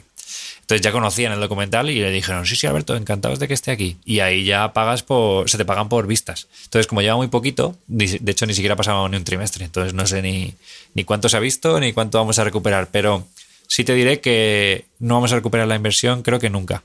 o sea, eh, eso sería más una apuesta por el artista en sí, para darle visibilidad, una apuesta eh, que hizo David por mí también de como desarrollarme como director y, y hacer mi primer, mi primer largometraje documental, y son apuestas. O sea, no. Bueno, es marketing. Es marketing. Las, las marcas dedican dinero en marketing y no saben luego el retorno que tiene ese marketing. Exacto. Esto yo es una cosa que creo que, he ido aprendiendo, aprendiendo estos últimos años y es. Eh, el cine es como los inversores eh, que, que al final Mm, ven varios proyectos, invierten en, yo qué sé, en unas zapatillas de no sé cuántos o una empresa de tecnología que tiene un software que hace no sé qué, y de los 15 proyectos que han puesto 7 millones de euros, uno, a lo mejor, a lo mejor, funciona bien y recupera los 7 y 15 más. Pero lo más probable es que ellos saben cuando ponen dinero, eh, la mayoría de los proyectos van a fracasar. Eh, entonces creo que aquí pasa lo mismo. Los productores cuando ven proyectos huelen, miran un poco lo que hacen, pero ellos no saben si realmente van a recuperar el dinero, porque ya los cines, por ejemplo, la gente va muy poco al cine y luego, a no ser, a que hagas una preventa o una televisión o, o, que tú vendas un proyecto que sepas que te lo van a comprar en Netflix por adelantado, tú no sabes si vas a recuperarlo. Y yo conozco a mucha gente que hace cine independiente que la mayoría mm, nunca le, no le sale a cuenta. O sea, al final convences a gente para que ponga pasta para tus proyectos, pero tú no le puedes garantizar nada y ellos lo saben. Entonces la gente luego no dice, joder, vaya mierda, no, no has conseguido recuperar nada. Es como, no, no, lo hemos intentado, vamos a ver si la siguiente. Entonces, este es lo que hay que hacer, perseguir, buscar a, quien quiere apoyar la cultura y a la vez quien piensa que a lo mejor, oye, es el próximo, eh, no sé, el blockbuster, ¿sabes? Y funciona muy guay. Entonces, no sé, yo creo que esto va un poco en... Hay una cosa bonita que creo que la gente critica mucho a la gente que tiene dinero y eh, hay mucha gente que tiene pasta que realmente lo invierte en otras personas que no la tienen para intentar que salgan cosas por el mero hecho de sentirse que está aportando algo. Y yo... Claro, y nunca sabremos la trayectoria que va a tener, porque a lo mejor fracasados lo peta, o lo peta la siguiente que hagas. O sea, fracasados a lo mejor no lo peta, pero te da la oportunidad de meterte en otra cosa más grande. Y cuando lo petas con la otra cosa más grande, la gente vuelve a revisionar eh, todo tu trabajo anterior y tiene una segunda vida. Claro, eso es, eso es. Es una carrera de fondo. A mí me encanta y hay muchos momentos que son duros, pero cuando te gusta de verdad y es tu pasión, creo que lo pones por delante. O sea, yo he tenido muchas opciones de seguir trabajando en sitios, haciendo vídeos, eh, ganando bien. Y he dicho, no, voy a seguir dando pasos porque es lo que necesito, es lo que me pide el cuerpo, lo que te decía al principio, ¿no? De, a mí me aburre algunas cosas, ¿no? El, hacer siempre lo mismo. Tengo que buscar motivaciones y a veces me meten en líos, porque me meto en jardines que no debería haberme metido. Pero de todo aprendo, de todo saco buenas experiencias, me hace sentir vivo y creo que eso no hay que perderlo nunca. Entonces, estás en tres plataformas. ¿Las plataformas te piden exclusividad? Eh, no. Supongo que no, porque como, como tampoco te están dando nada a cambio. Yo sé que Víctor, em, Víctor Correal de Guide Dog, eh, no pide exclusividades. Flixole, yo creo que no están como para pedir exclusividad de nada. Y Filming, que para mí es una de mis plataformas favoritas porque es donde más cantidad de, de producciones mm, ponen. Hay de todo, hay de muy baja calidad a muy buena calidad o permite que yo pueda descubrir cosas como, como, como tu documental. Hmm. Em, no piden exclusividades y tú eres el que decide cuánto tiempo está en la plataforma. Eh, creo que tenemos un año autoprorrogable. Es decir, tú cuando llevas al año, eh, si quieres que siga, le dices, oye, pues seguimos. Y si no, dices, oye, ya te la retiro. Porque de repente a Netflix le ha gustado, ¿no? Que eso a veces pasa, ¿eh? eh pasan primero por filming y luego van a Netflix. Por algún motivo y algún distribuidor que lo mete en un pack o lo que sea. Entonces tú, en este caso, yo tengo exclusividad, o sea, perdón, eh, tengo contrato de un año con cada una de las plataformas. Y pasado un año, pues ya veo si siguen o no. Si me interesa, seguiremos y si no, pues... O sea, yo lo que quiero es que se vea, al final es eso. De hecho, eh, con el documental, como a mí me encanta que se vea en sala grande, quiero seguir, ahora yo de forma, o sea, autónoma, escribir a cines y a escuelas de arte y de cine y decirles, oye, tengo esto, si queréis que se proyecte gratis para los chavales para que lo vean, por mí encantado. Y si queréis que vaya a hablar del docu o de cómo se hace esto, pues eh, genial, porque al final, pues para eso estoy también hoy aquí en, en tu podcast, ¿no? Porque creo que hay una cosa muy bonita y a mí me ayuda mucho y es que cuando tú llamas a la puerta de alguien, te abre y le dices, oye, mira, ¿me puedes ayudar a, a decirme cómo has hecho tú esto? ¿Me puedes orientar? Y cuando te ayudan, eh, la verdad que, joder, es, una cosa que te hace sentir muy bien porque dices, joder, mira qué, qué guay, esta persona de forma altruista me ha dicho, venga, te voy a ayudar, te voy a decir cómo lo hice yo. Y creo que es la manera de, crecer. Yo, yo creo que todo lo que he conseguido en mi vida es porque he visto que alguien ya lo ha hecho y te he contado cómo lo ha hecho, ¿no? Y eso me parece maravilloso que la gente quiera compartirlo. Me acuerdo que em, Guillermo, creo que se llama apellido Olveira, que se eh, ha hecho ahora un, corto en 35 milímetros en, en ¿Dónde era? No sé, los Pirineos creo que ha sido. Y, y, me acuerdo que le escribí porque tiene un un docu que se llama Desenterrando Sad Hill, que está en Netflix, que es de... Buenísimo. ¿no? Y lo escribí... Sí, además lo tengo, que está en formato... Ha salido, en Blu-ray, en formato físico. Sí, sí, sí. sí. Pues, eh, y ha popularizado mucho el... el bueno, el, no sé el nombre técnico que tendrá la, colina de Sad Hill, la famosa... No sé ahora mismo, la verdad. Eh, el cementerio Es donde se rodó el, bueno, la, famosa, sí. el famoso duelo al final del bueno, el feo y el malo. Eso es.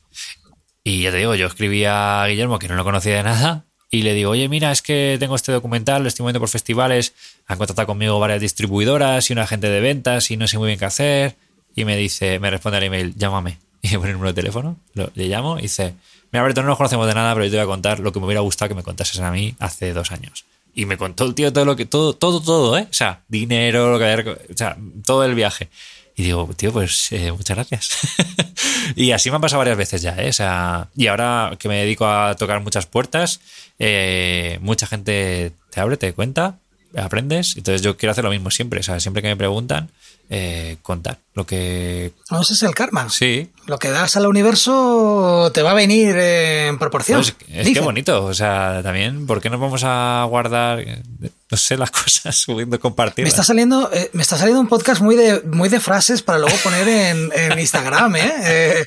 Muy poco. Mira que yo odio el mundo del coaching y de, todo este tema de. Porque al final, eh, igual que se dice, si quieres puedes. Bueno, si quieres puedes, hasta te metes una hostia y ves que no. O sea. Es una frase de mierda. O, la de mm, amor siempre es la respuesta a todo. ¿No? Entonces dices, bueno, ¿qué comemos hoy? Claro, con amor no comes. Amor. No, no, claro, no. Entonces, pero sí que me gustan las frases que definen algo, ¿no? Hay, otra frase que me gusta mucho que es eh, em, si pagas con cacahuetes, te rodearás de monos. Entonces son frases que para un filmmaker mm. puede usar mucho en su día a día. Sí, sí, sí, total. Para definir a alguien, claro. Sí, sí es que eh, y, detrás de cada frase cliché se esconde una realidad. Entonces, generalmente es que esas frases hay una parte de que funcionan. Pero a mí me gusta que desmitificar esta profesión en el sentido de que parece que a veces cuando le dedicamos, supongo que también te pasa a ti, Jordi, que dices, no me dedico al mundo del vídeo y tal. ¡Buah, qué guay! Tiene que ser apasionante. Y dices, ya, cuando me ves a mí con, la, con el equipo a las 5 de la mañana que tengo que no sé dónde y alguien que me dice que no sé qué y no me pagan en tres meses porque eh, pagan a 90 días y cuando voy a decirle me dice, ay, perdona, es que el tío que llevaba facturación ya se ha ido y un montón de historias que, que podemos estar aquí hablando de, para quejarnos dices, ay, no pienses que qué guay es esto. O sea, yo he llevado a gente a rodajes y me han dicho, ¿cómo hacéis para estar repitiendo una y otra vez lo mismo 16 horas seguidas? El último videoclip que grabamos eran 16 horas y, el que no se dedicaba a eso está muerto porque no entendía nada. Mi, profesor de, de cine decía el día más apasionante de tu vida es el día que estás en un rodaje y el día más aburrido de tu, el día más aburrido de tu vida es el día que estás en un rodaje. Entonces, me acordé mucho de eso porque yo estuve, el rodaje sin más gordo en el que yo he estado ha sido Super López. Y pasó que llegas con un croma gigante, en, o sea, un despliegue brutal, estaba por ahí Dani Rovira, están todos los actores, ¡guau, cómo mola, tal! Pero a los 20 minutos era como, hostia, ¿dónde me siento? Estaba mirando a ver dónde me siento porque era hiper aburrido, era continuamente lo mismo. Y además yo vi un momento, simplemente era un momento donde Dani Rovira le cogían con unos cables, lo, lo levantaban en el aire y estaban debajo con un ventilador moviéndole la capa. Y al director no le gustaba el movimiento de la capa que estaba quedando en el momento que Dani Rovira subía. Y estuve viéndome dos horas cambiando de ventilador, buscaban otro ventilador, luego están con dos ventiladores, o sea, un montón, de, un montón de combinaciones que decías, madre mía, qué, qué, qué aburrido. Para una capa. Entonces estuve el día entero. Por eso, claro, y dije, a ver, un making of, que es lo que realmente me, mola a mí, eh, un making of de una película mola, porque tú vas a tu bola en un rodaje. Claro.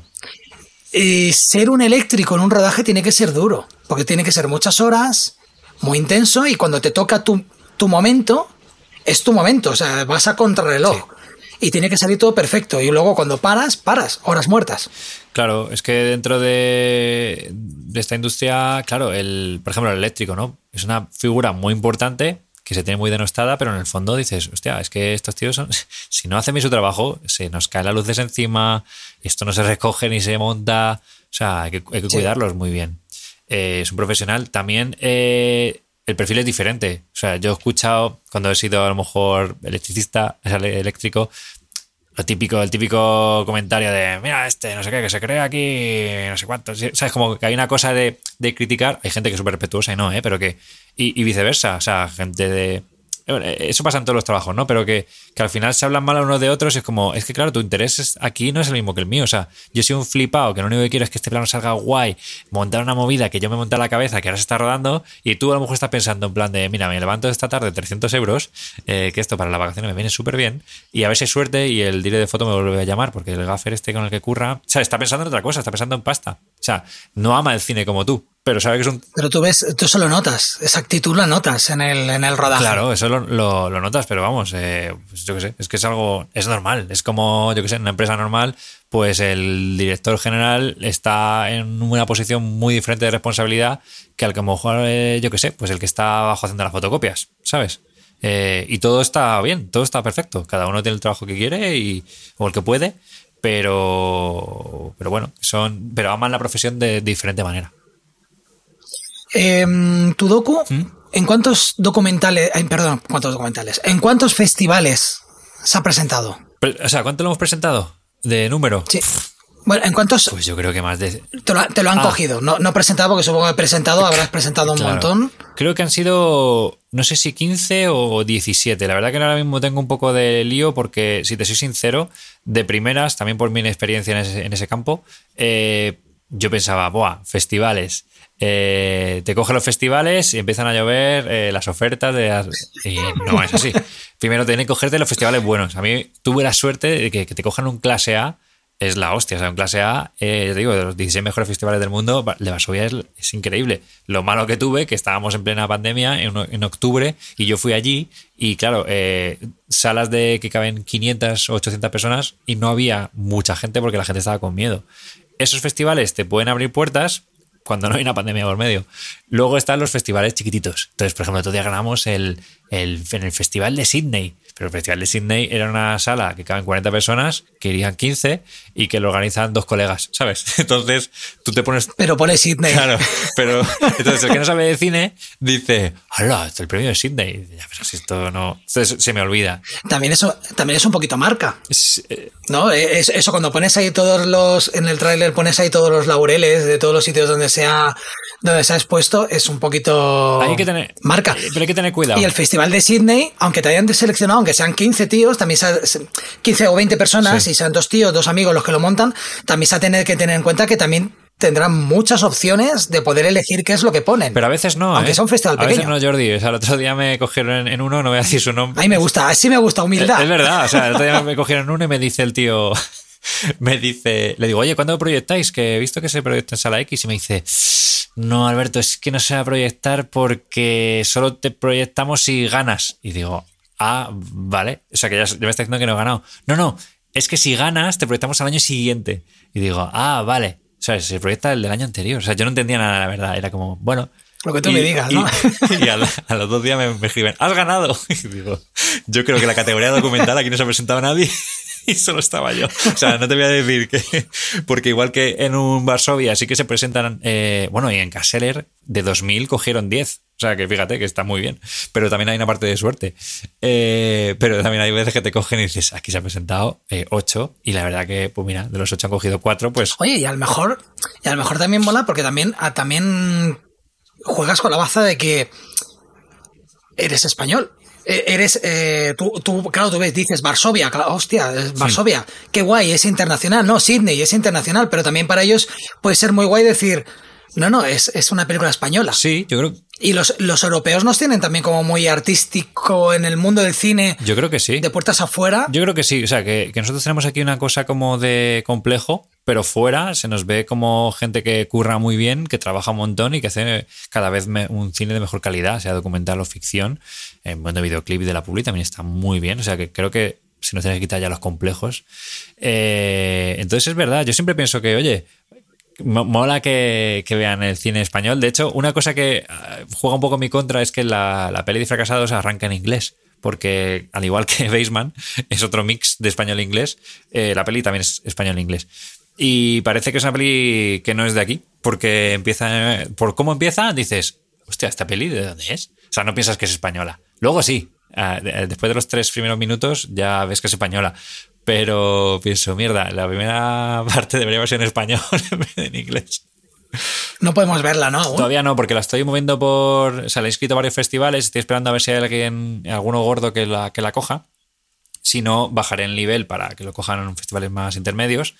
Y, en función de lo que pase este año, en 2022-2023, ya las pondré en, plataformas, eh, bien sea una plataforma que la compre o eh, hablaré con, con Filmin y así ampliamos el, catálogo, que también está guay. al final yo creo que los directores también tenemos que mirar que, que es lo que me decía el otro día un amigo, dice, es que claro, no lo mismo llamar a una puerta de alguien y decir, tengo dos pelis, que llamar y decir, no he hecho ninguna. Porque aunque no sean buenas, la experiencia de hacer una película, joder, yo creo que es lo más duro que he hecho en mi vida a nivel laboral. O sea, de decir, uff, de hecho, si te escuchas el podcast eh, que grabé, hay un momento que la gente me decía, oye, ¿estás bien? Porque, porque claro, yo piensa que... Sin energía, ¿no? Te dejas seco, o sea... Eh, o sea, de verdad. Eh, y es que eso lo he escuchado de cualquier director, porque yo, yo escucho muchos podcasts de directores que hablan de su primera película y dicen, ¡buah! Eh, brutal. O sea, y sobre todo cuando haces una peli como esta, en la que yo era también productor. Eh, al final me he comido muchos marrones. Y era una cosa muy, muy, muy, muy dura, muy dura. De hecho, yo hay un momento que dije, no, esta es la primera y la última, no voy a hacer más. Pero. Yo creo que es el eh, yo creo que es el recuerdo, ¿no? Porque tendemos a olvidar lo malo y quedarnos con lo bueno, y luego tienes el resultado. A no ser de que la película sea un desastre, hmm que luego lo ves y dices, madre de Dios, o sea, y, un mal trabajo siempre te recuerda, Dios, qué pesadilla de día. Claro. Pero si luego al final el trabajo es bueno, y es, eh, ahí también tiene que ser un buen director, que aunque el viento no, no sople a su favor, voy a tirar este proyecto y este proyecto va a salir y va a salir bien. No a lo mejor en las mejores condiciones, pero yo creo que aunque tuvieses todas las buenas condiciones, siempre habría, siempre quieres tener un poquito más para tener mejores condiciones. Yo creo que eso, eso también es importante, ¿no? El, Por eso es una pasión, porque cuando terminas estás hasta los huevos, no quieres volver a rodar nunca más, ves lo que has hecho y se te olvida y dices, vamos, ¿qué es lo siguiente? Lo siguiente va a salir mejor. Tengo más experiencia, no voy a caer en los mismos errores, caerás en claro. otros. No sé, yo, pienso que, el cine Jordi, el que hace cine y de verdad le gusta esto, es un inconsciente y un puto loco. O sea, no, hay otra cosa, te lo digo, porque es que, eh, igual que te digo hecho hace un momento, que, yo quería no, hacer más películas, enseguida que se me pasó esa sensación, que olvidé lo duro que era, no quería hacer otra película, quería hacer una serie. De hecho, tengo escritas ahora tres series, que quiero mover el proyecto a ver si alguna de las tres sale. Eh, y es que es peor una serie que una peli, porque una peli me la hago en cinco semanas y una serie puede estar cuatro meses rodando. O sea, que, o sea es como. Bueno, es que creo que amamos el resultado, no amamos el proceso. Creo que sí, hay una, hay una parte del proceso, pero hay otra parte del proceso que no mola nada. Porque yo supongo que mover una película y buscar el capital para mover una película hmm. y negociar los sueldos. Claro. No se me ocurre peor trabajo que ese. Claro, por eso hay gente que le gusta ese trabajo y ahí tienen que hacerlo ellos, no yo. ¿Sabes? Que es el problema. O, y lo bueno. O sea, yo he aprendido, yo estoy en todos los departamentos, he hecho de todo y, tú también al, selfie maker sabes un poco de sonido, sabes de edición, sabes grabar, sabes lo que es producir tus propias cosas, eh, tienes que hacer de todo. Entonces, eh, la peli en ese sentido me ha hecho entender lo, lo, que hace un distribuidor, lo que hace una persona que busca financiación, cómo tienes que defender tus ideas para que te las compren y eso es duro, pero es que también al final hay una cosa que yo digo, mira, si solo voy a disfrutar el resultado final, no me compensa. Entonces, lo que estoy siempre intentando es que disfrute cada fase de, del proceso, porque entonces es que de verdad que no, es vida. Tú imagínate, un año. Una... Es el peor negocio, es el peor negocio de la vida. Un año, tío, para hacer una peli eh, y solo te compensa el día que la proyectas, ya te digo yo que no te compensa, porque además luego te caen hostias porque al final no le gusta a todo el mundo, como es normal. Y encima te ponen críticas. Si ves filming, eh, hay dos, son destructivas totalmente, de qué es esto, vaya mierda, y es como, hostia, tú, tú, tú estás en tu sofá tocándote los huevos, viendo eh, mi documental y te permites el lujo desde ese trono de decir que esto es una mierda y digo, macho, déjame en paz. Yo no te he preguntado, ponme en uno si quieres, que si te parece una mierda auténtica, pero no me critiques, tío. Claro, yo en filming, por ejemplo, no, no comento. Yo soy de comentar en Letterbox. Ajá. ¿Conoces Letterbox, no? Vale, Letterbox, bueno, pues es una aplicación Mm, es, bastante popular. Y es donde yo tengo un diario de todo lo que veo. Básicamente es porque yo quiero seguir un diario de lo que veo. Y entonces puntúo. A veces he tenido que ir a volver a, tocar puntuaciones. No es que me siga nadie, es porque yo noto que si hago una película le doy cuatro estrellas y al día siguiente estoy madurando, lo digo, hostia, no merece cuatro. Lo cojo y le quito, le quito una estrella y solo poner un comentario. Sí que es verdad que a veces con películas independientes te enfadas y dices, vaya mierda de película, tal, pero luego dices, es que es duro levantar una película de este estilo. También pienso que algunas películas te engañan, ¿no? O sea, cuando tú quieres vender, tú no engañas. Lo tuyo es una película independiente y se nota que es una película independiente hecha con muy buen gusto. Pero cuando tú quieres hacer un blockbuster, como puede ser una película de terror, cuando no tienes dinero, entonces ahí sí que vas a tener una, carencia, vas... Mm, tienes actores que no son buenos y estás intentando, o, tienes un guion que no es bueno y estás haciendo que la gente intente tomarse en serio eso que estás viendo. Te estás metiendo un montón de tópicos. Estás, estás metiendo personajes totalmente desdibujados, poco creíbles, con efectos especiales malos. Ahí es cuando yo me enfado. Ahí es cuando yo digo, me estás tomando el pelo, me has hecho perder el tiempo viendo esto. Entonces, ahí como consumidor, pero también sé que es complicado levantar eso. Normalmente con las producciones nacionales no me ensaño. No, no, porque siempre puede haber algún amigo que está metido en algún sitio de, esta producción y a mí me ocurre cuando yo enseño un vídeo de los que yo he hecho, es muy fácil decir, yo esto no lo habría hecho, yo habría hecho, ya tío, tenías que haberte puesto conmigo allí en ese momento y habrías pasado, sabrías por lo que había pasado, ¿no? ha salido mejor de lo que, de lo que pensaba. Y es verdad, pero no puedes explicarle a todo el mundo cuál es ese proceso. Al que quiera escuchar, que escuche, y el que quiera criticar, que, critique. Pero, por ejemplo, la nota que tiene Filming, ¿qué es? dudaría que la nota que te ha dado Filming sea mala. Que la nota, supongo que está basada en las puntuaciones de. Es una media. Te hacen una media de las valoraciones de, los espectadores. Dudaría que es mala. Porque yo he visto películas fétidas que tienen eh, puntuaciones de buenas o excelente. Y digo fétida porque a lo mejor Fétido.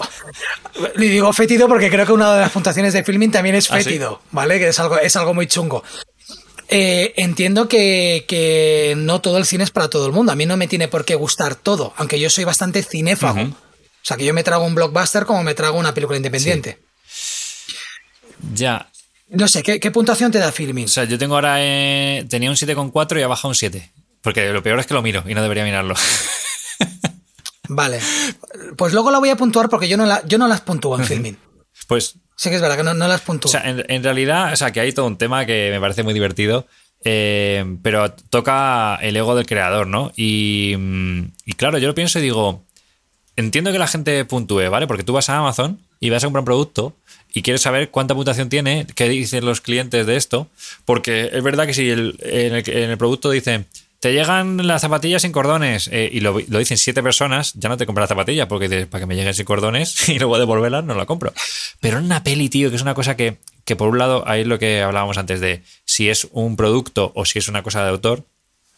Como yo ya he vivido lo duro que es levantar una peli, eh, eh, hablando con los colegas, yo soy el primero que dice, esa peli es una mierda pero nunca lo pondría en un texto, tío, y, diría, yo qué sé, el otro día, hablando así rápido de una peli que, lo que yo opine le va a importar muy poco a Spielberg ahora mismo, eh, por ser la productora, no por haberla dirigido. La última de Parque Jurásico me parece, eh, y la he visto en el cine, porque yo todas me las veo en el cine de Parque Jurásico, porque soy fan desde la primera.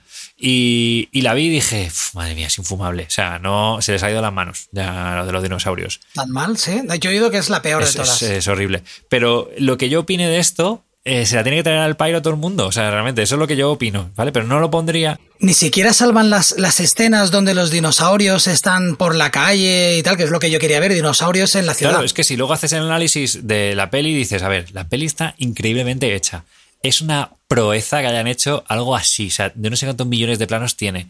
Eh, si a mí me dijeran, venga, vas a, dirigir la siguiente, mm, no sé si sabría. O sea, realmente eso es un, puzzle, un rompecabezas brutal. Eh, el despilfarro y la responsabilidad de pasta que hay por todas partes.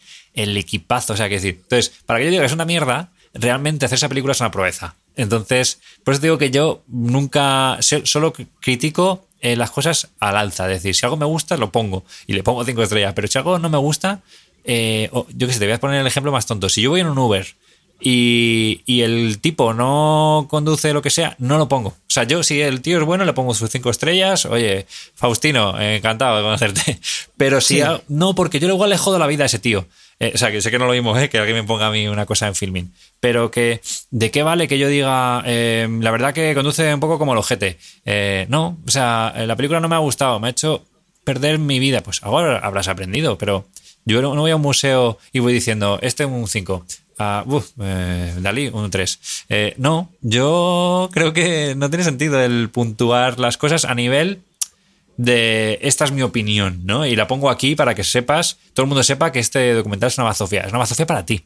¿sabes? Porque habrá gente que le cante. Entonces, e, es lo que no me gusta, que, estamos en un mundo en el que, joder, qué violento. Si tú tuvieras que poner tu DNI y poner la crítica con tu dirección, me gustaría saber si la gente la pondría, ¿sabes? Y si me la diría a la cara, porque luego a la cara no te lo dicen. A la cara, ah, sí, sí, está muy bien. No, no, tienes, tienes totalmente toda la razón. En el cine sí que es, muy subjetivo. Yo soy una persona que, como te digo, como soy un cinéfago, em, yo sé lo que veo, yo sé lo que tengo que pedirle a una película. Entonces, yo si voy a ver dinosaurios, lo que pido es que se vean los dinosaurios y que estén bien hechos. Claro. Si la película es un poco más mierdera, porque a mí, por ejemplo, Transformers, soy un fan de Transformers, de los muñecos de toda la vida, desde que era pequeño, y de los dibujos, que son malos con avaricia, pero bueno, yo era fan de pequeño. Y las películas son infumables, pero me gusta ver los, los Transformers. Sé qué es lo que voy a ver. Lo que voy a ver es los Transformers. ¿Qué puedo achacarle? Demasiado larga y demasiadas explosiones. Es lo que puedo achacar. La historia es, una mierda. pero me da igual la historia, realmente. Cuando veo cine independiente, lo que veo es lo, que veo es algo que no han tenido todos los medios del mundo para poder hacer algo. Mínimo lo que pido es entretenimiento. Mínimo. Sí, pero es que a veces no sabemos hacerlo. A eso, Jordi, que, que em, que estamos aprendiendo. Eh, aunque tú hagas tu primera película, la primera película de Amenábar, bueno, tesis concretamente está bastante bien. Tesis es cojonuda. Pero bueno, que, hay pelis por ahí que dices, madre mía, vaya primera película tiene este director, ¿no? Y es que es un aprendizaje constante y al final, hostia, es que, ¿sabes qué pasa? Que es muy duro leer cosas así porque las cosas buenas, yo por lo menos, y creo que por lo que he escuchado... No las ponen, ¿eh? La gente se queja de lo malo, pero no sé qué. Y eso es algo que todos tenemos que tener siempre en la cabeza. No, y aunque la pongas, eh, nosotros como creadores no, no te la tomas en serio. O sea, siempre te afecta mucho más la crítica negativa, ¿no? Y eso, ojo, pues al final te mina, porque tienes tus dudas de, hostia, igual esto. Uf.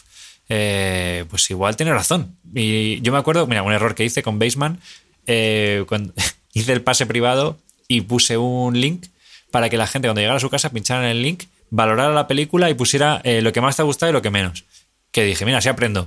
Así aprendo. O, sea, claro, porque veía quién me lo decía con cariño y quién decía, como eran anónimas, porque yo les puse anónimas las entrevistas, las cuestionarios, dije, claro, aquí de repente uno decía, yo no hubiera puesto la banda sonora de esa peli y tal. Y como, no, no, si ni siquiera es esa banda sonora, se parece, pero no es. O sea, un montón de cosas, de opiniones que digo, es que realmente digo, es que no me importa, ¿sabes? He hecho la peli que he querido hacer. Otra cosa es que te hagas una peli, como hablábamos antes, para hacer dinero.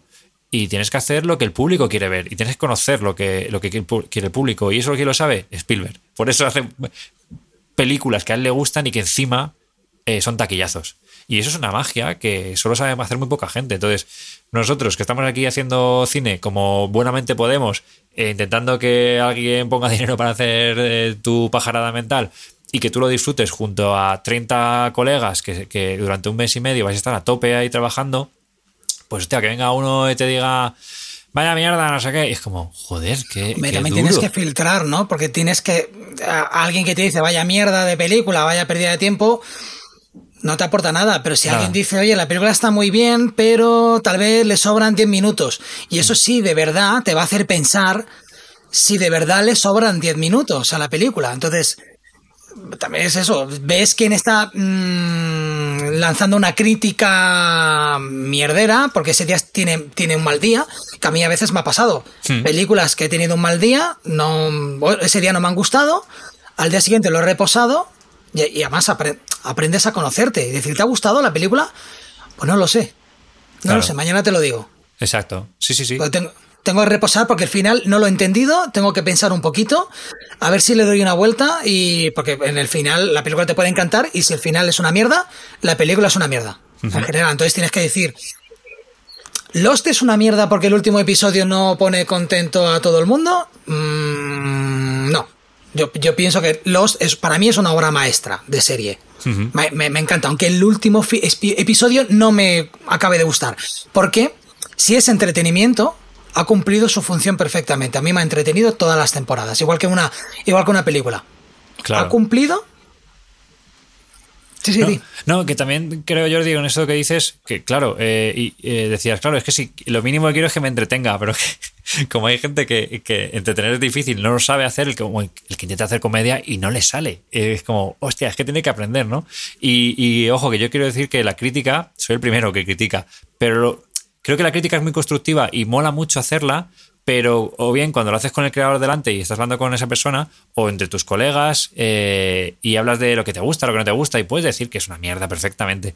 Pero lo que yo digo es, no se lo digas de forma anónima a alguien, porque yo pienso en influencers, youtubers que le dicen, joder, vaya mierda de canal, estás ahí en tu casa que eres un loser, no sé cuántos. Y de repente la gente ataca, eh, ¿sabes? Como que esto es la cultura que no me gusta, desde el anonimato, atacar a cosas y decir lo que, lo que opinas, que me parece duro. Pero por supuesto que tú puedes decir que, el capítulo de los el último es una mierda porque te parece, pero se lo dices a tus colegas, ¿sabes? Pero no como soy aquí el que dice que este capítulo es una basura, porque digo, joder, eh, claro, pero habrá una decisión tomada, hay un montón de parámetros que no sabemos. Entonces, es como, para mí es esa cosa de hablar sin saber y que creo que se hace mucho el, mi opinión es muy importante. Y es como, bueno, es importante. Hombre, a mí la crítica me interesa. Por ejemplo, el podcast, eh, la verdad es que ha recibido muy pocas críticas.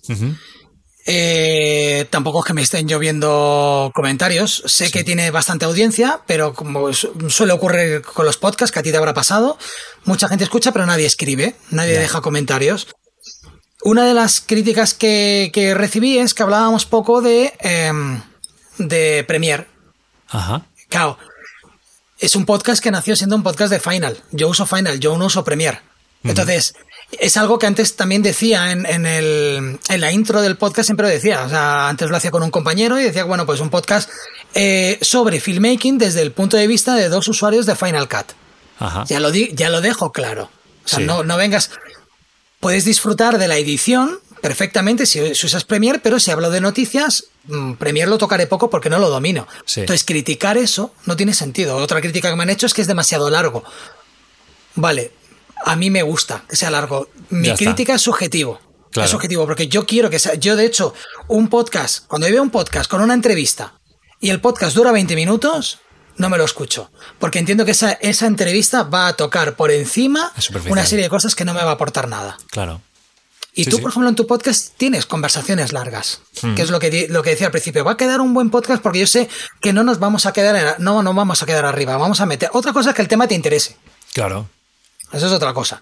Que por otra, por otra cosa, que una cosa que te quiero preguntar, que, que creo que la gente está muy equivocada también. ¿En los festis? Sí. ¿Pagas para estar? Sí. O sea, los festivales, cuanto más importante es el festival, más pagas. No es mucho, pero más o menos, para que te hagas una idea, creo que un Sundance, eh, un Cannes están en 120 euros. Yo me gasto, o sea, en Baseman nos hemos gastado lo que es en inscripciones, unos 2.500 euros más o menos, para que te hagas una idea. Para entrar en Sundance, 100 pavos, 120. Sí. Para inscribirte. Para entrar. vale. Para, que vean tu peli. Sí. Luego que la gente debe entender también que un festival no es una ONG. No, es que si no, no puede financiar eso. O sea, a mí me pagaron el viaje, una, suite, eh, y me dieron de comer en Varsovia. Imagínate. ¿Te, pagó el festival? Sí, sí, sí. O sea, que decir que es que luego el dinero es para eso, para cuando vaya un director, si es un buen eh, festival, te paga cosas. O sea, joder, pues es un, es un gasto. Un festival es un sitio para que la película se exponga y gente interesada en, comprarla es como un networking. Y tú vas ahí también a hacer networking, a conocer gente, gente que te puedes presentar un guion, que le haya gustado tu proyecto.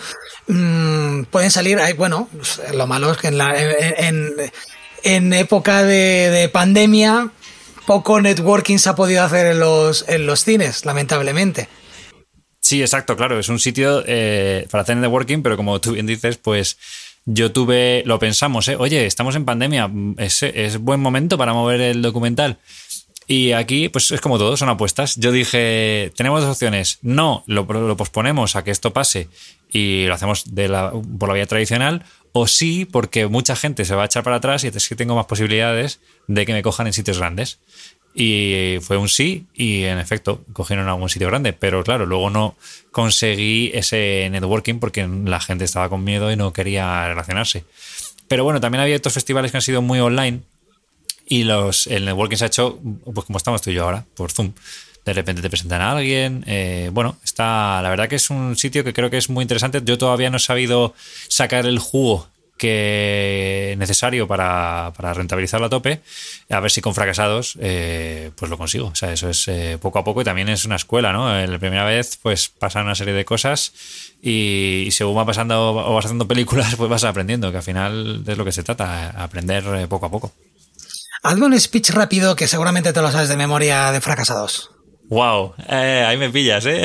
No, no tienes el speech. O sea, lo tengo escrito en el sentido de que tengo un dossier de un EPK, un, un press kit, eh, que está súper bien. Y, pero Fracasados es una película a la que un coach con su libro eh, le arruina la vida a cuatro soñadores. Eso sería como en una frase eh, lo que sería fracasado, ¿no? Y básicamente es la historia. Eh, eso, es el speech. El speech es eh, la frase para que te enganche. Sí, este sería como el logline, ¿no? de hecho, el, logline que tiene en el dossier es ellos creyeron en lo imposible, él los llevó al fracaso. que también es bonito. ¿La comedia? Es un dramedia realmente. O sea, tiene, tiene algo de, comedia, pero la comedia es muy, muy finita, no es una comedia al uso.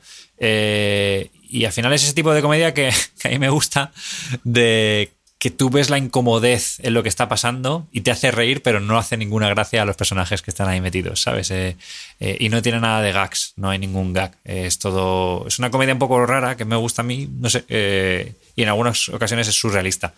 es rara la peli, pero es lo que te decía. He apostado por hacer una peli rara y es la peli que quería hacer. de hecho, creo que está en el límite. Cuando hice el pase, em, creo que ha pasado algo que a mí me gusta mucho, pero es arriesgado, y es que se ha quedado en un punto en el que no es lo suficientemente autoral la peli para que sea para unos selectos que vaya a festivales muy... De hecho, me están diciendo que no en los festivales más potentes tipo Cannes, porque creo que no es ese tipo de peli pero tampoco es una peli comercial de, de, fácil digestión. Entonces está ese, ese límite. Entonces al que le ha gustado, le ha gustado mucho, ¿sabes? Porque es como, ¡buah! La he entendido, pero no es una macarrada. Eh, y el que le gusta el cine comercial dice, sí, pero como que hay cosas que no entiendo. Y el que es un muy, muy pidagorín con, con el cine de autor dice, ah, se me ha quedado descafinada. Entonces está en un punto complicado. Pero ese punto me encanta, la verdad. O sea, porque no me hubiera gustado hacer algo comercial ni algo tan friki que la gente no lo entiende. ¿Es la película que querías hacer? ¿Tal cual? A nivel de, de primera peli, sí. Pero es cierto que ahora que estoy con las series, ¿no? Que he escrito esas tres eh, dosieres de venta con su sinopsis y todo esto, eh, quiero hacer algo todavía más, más macarra, más... Eh, que navegue más a la comedia, pero sin ser una comedia al uso, como te quiero decir. Y, creo que lo voy a conseguir en lo siguiente que haga, porque en esta ha habido limitaciones técnicas eh, y económicas que han hecho que, haga una peli eh, que, utilice la creatividad para subsanar esos problemas, pero ha habido cosas que era como, es que esto no lo puedo hacer, entonces no, no lo podía hacer, ¿sabes? Bueno, a eso me refería, porque creo que era Guillermo del Toro decía que eh, él rodó sus dos primeras películas importantes, fue Cronos y, luego Mimic, que fue la primera película que hizo en Hollywood. No las considera sus dos primeras películas, sino que considera su primera, su verdadera película, siempre por una cuestión seguramente económica, hmm. ¿vale? Sobre todo Mimic se ve que lo pasó muy mal. Hay bastantes cosas escritas sobre esa película que la produjo eh, el, el tío este que está ahora en la cárcel, el Wallstein, eh, el productor este gordo ah, que lo metió en la cárcel. Vale, sí, sí, sí, he oído. Sí, sí, sí, ya sé quién dices, sí, sí. Wallenstein, creo que es. No, ahora no recuerdo el nombre. Vale. Em, y su tercera película, que fue española, la de Fantasmas, en la. Fantasmas en la época de la posguerra de, de ah, el laberinto de no, ¿no? anterior. Ah, anterior. Hostia, ahora no me acuerdo. La que cae una bomba en. cae una bomba en medio de un. de un sitio donde hay, donde hay unos niños que están refugiados de la guerra. Y la bomba no explota. Hostia, pues no sé cuál es ahora, Jordi, la verdad. No te voy a decir. Te digo que no soy súper cinéfilo. Pues te lo digo yo, El Espinazo del Diablo. Ah, El Espinazo del Diablo, sí, sí, sí. Que tiene que mirar por aquí. Él considera que su primera película es El Espinazo del Diablo, donde la historia que quiere contar le llega con el dinero que tiene para hacerla. Ya. Entonces, él considera eso es mi primera película, porque a lo mejor en Cronos él tenía pensado hacer, que, que me parece una película mmm, bastante buena, no sé si la has visto. No. Pero seguramente que quería hacer algo que el presupuesto no le llegaba y tuvo que recondicionar la historia para cuadrarlo. Y en Mimic hay escenas donde él explica que él tuvo que pagar algunas escenas de su bolsillo porque el productor decía que eso, mmm, eso no iba a hacer vender más películas. Ya. Pues no sé, yo en mi caso te digo, yo estoy súper contento con, con, la peli eh, a todos los niveles. Me, me, encanta la película que hemos hecho y digo hemos porque realmente esto es un trabajazo en equipo de la ¿Equipo? hostia. Y, y, siempre será mi primera película con la que he aprendido, con la que he sufrido. Eh, sí, lo, o sea, la tengo muchísimo cariño, me gusta, me gusta el mensaje que transmite, que eso es lo más importante para mí. O sea, es que transmite que el fracaso es parte de la vida. Y, y, creo que eso es tan importante que ha, ha, habido gente que salía en el cine emocionada, ¿sabes? Diciéndome, tío. Eh, y, y, días después, WhatsApps de. Es que me ha hecho pensar en mi vida, ¿sabes? Y, eh, eso para mí es súper valioso. O sea, yo, no lo hago solamente por el puro entretenimiento, sino lo hago por yo pasarlo bien y por hacer pensar a la gente. Porque, no sé, la parte sociológica y, psicológica de, de la sociedad me interesa mucho y, devoro documentales que me hacen pensar y quiero hacer pensar a la gente porque creo que hay muchas veces que vamos en piloto automático, nos manejan y no es que yo quiera hablar de, no sé, de, de una conspiración, pero sí que creo que, joder, la vida es un cliché esto, ¿eh? pero solo hay una y como vayas en piloto automático, cuando te das cuenta, eh, estás jodido y ya te ha pasado la vida por delante. Y creo que hay que, hay que decir a la gente, eh, oye, piénsate bien, o sea, párate un momentito y mírate a ver si estás donde tú crees o quieres estar. Y por eso siempre cuento la historia de cuando era arquitecto, que lo dejé todo, porque, claro, imagínate, el drama en mi casa, de, de, mis padres son eh, funcionarios los dos, y de repente, después de siete años estudiando, le digo, no, esto ahora lo tiro a la basura y empiezo otra vez de cero. Hostia, es, es duro, pero lo cuento porque creo que la gente a veces que no, no le ha, no se atreve a dar ese paso por miedo, y, y, a mí lo que me ha ayudado siempre es ver que otros lo han hecho. Cuando otro lo ha claro. hecho, pues yo también. Por, por, eso me gusta mucho en el podcast que, que nos cuenten. Me, me, meto mucho siempre en la parte del el inicio, ¿no? La parte de, del emprendimiento. Sí. Eh, choca tu experiencia porque tú dices que en, enseguida te pusiste, ya empezó, te empezó a ir bien, sí. cuando lo normal es que no te vaya bien, pero también es verdad que empezaste en otra época. Claro. ¿vale? En, una, en una época donde, eh, si ya me dijiste que empezaste con una cámara, cámara, no una DSLR. Sí empezaste en un momento donde no estaba todo tan masificado como hoy en día, que cualquiera tiene una cámara. Exacto, yo creo que eh, eh, empecé en un buen momento para el audiovisual y dejé la arquitectura en un, mal momento para la arquitectura, porque es la crisis del ladrillo. Eh, o sea, yo entré en la carrera diciéndome que paro cero y cuando terminé no había trabajo realmente. Yo conseguí eh, trabajo, tuve también mucha suerte. Mm, pero bueno, la vida te va dando hostias y a mí las hostias me las están dando, ahora realmente, en ese sentido, es lo que te decía antes, ¿no? Yo quiero ser, quiero hacer mi próxima película, mi próxima serie, ya no pido 50.000 euros, pido 2 millones o 4 y, ahora es cuando me vienen las hostias. Y ahora es cuando tengo que estar preparado para recibirlas, aguantar el tirón y, hacer ver a la gente que, que, tiene que apostar por mí porque voy a llevar la película a buen puerto. Eh, hay gente que no se la lleva nunca, hay gente que se la lleva dobladas todo el rato. Eh, ¿Es duro? Sí. Eh, hay gente que, no sé, que, que, es muy talentosa. Yo voy, mírame alrededor y digo, joder, ¿cuánta gente con talento hay? Digo, o sea, yo siempre miro hacia arriba, nunca miro hacia abajo. Y, y claro, eso es duro, porque siempre piensas que todo el mundo lo hace mejor que tú. Eh, entonces te ponen Pero el talento, pilas. el talento a veces no lo es todo, ¿eh?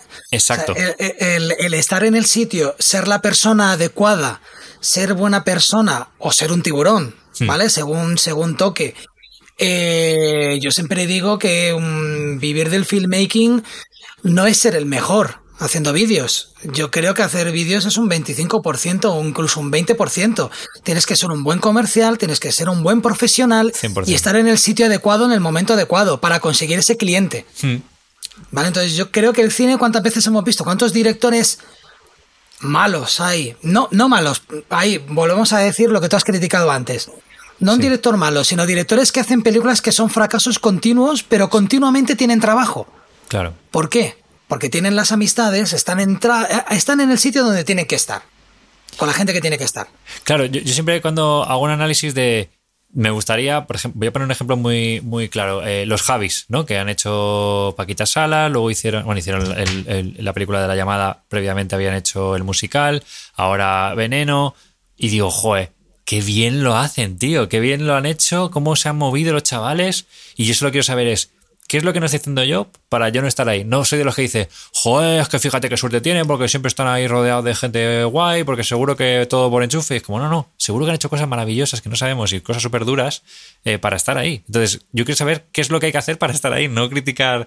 Eh, entonces, digo, joder, pues igual ellos tienen más formación que yo, tienen más talento que yo y, tengo que poner eh, freno a eso para, para, seguir dando pasos, ¿no? Y como tú dices en el mundo del filmmaking, a ti no te llama la gente solamente porque sepas tirar planos. A ti te llaman porque cumples, porque eres serio, porque la gente quiere tranquilidad. Y eso es muy importante. De hecho, anda que no hay gente con un montón de talento que como son un caos, la gente no quiere trabajar con ellos. O sea, a no ser que seas un maldito eh, fiera y que digas, es que eh, voy a pasar por esto. No es como, no sé si has visto el documental de Jim and Andy, el de... Sí.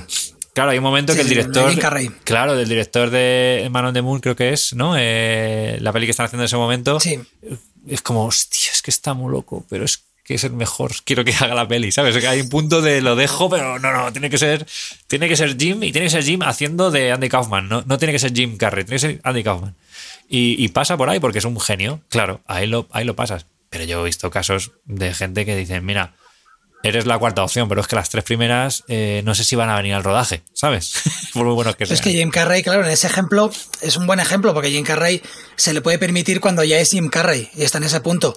Creo que Man in the Moon fue cuando empezó otra vez el, empezó el, el declive. Sí. Pero si Jim Carrey hubiese sido así al principio, yo creo que no pasa de un corto, no, rueda la máscara. Claro, claro, es que todo tiene su todo tiene su porqué y ahí él se labra una una profesión, vamos, te imagínate. Vuélvete gilipollas más adelante, pero al principio no. Esa es la moraleja que podemos, que podemos sacar. Sí, sí, sí, total, claro.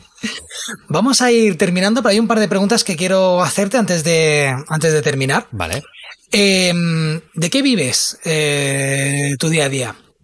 ¿Te refieres a nivel económico? Sí.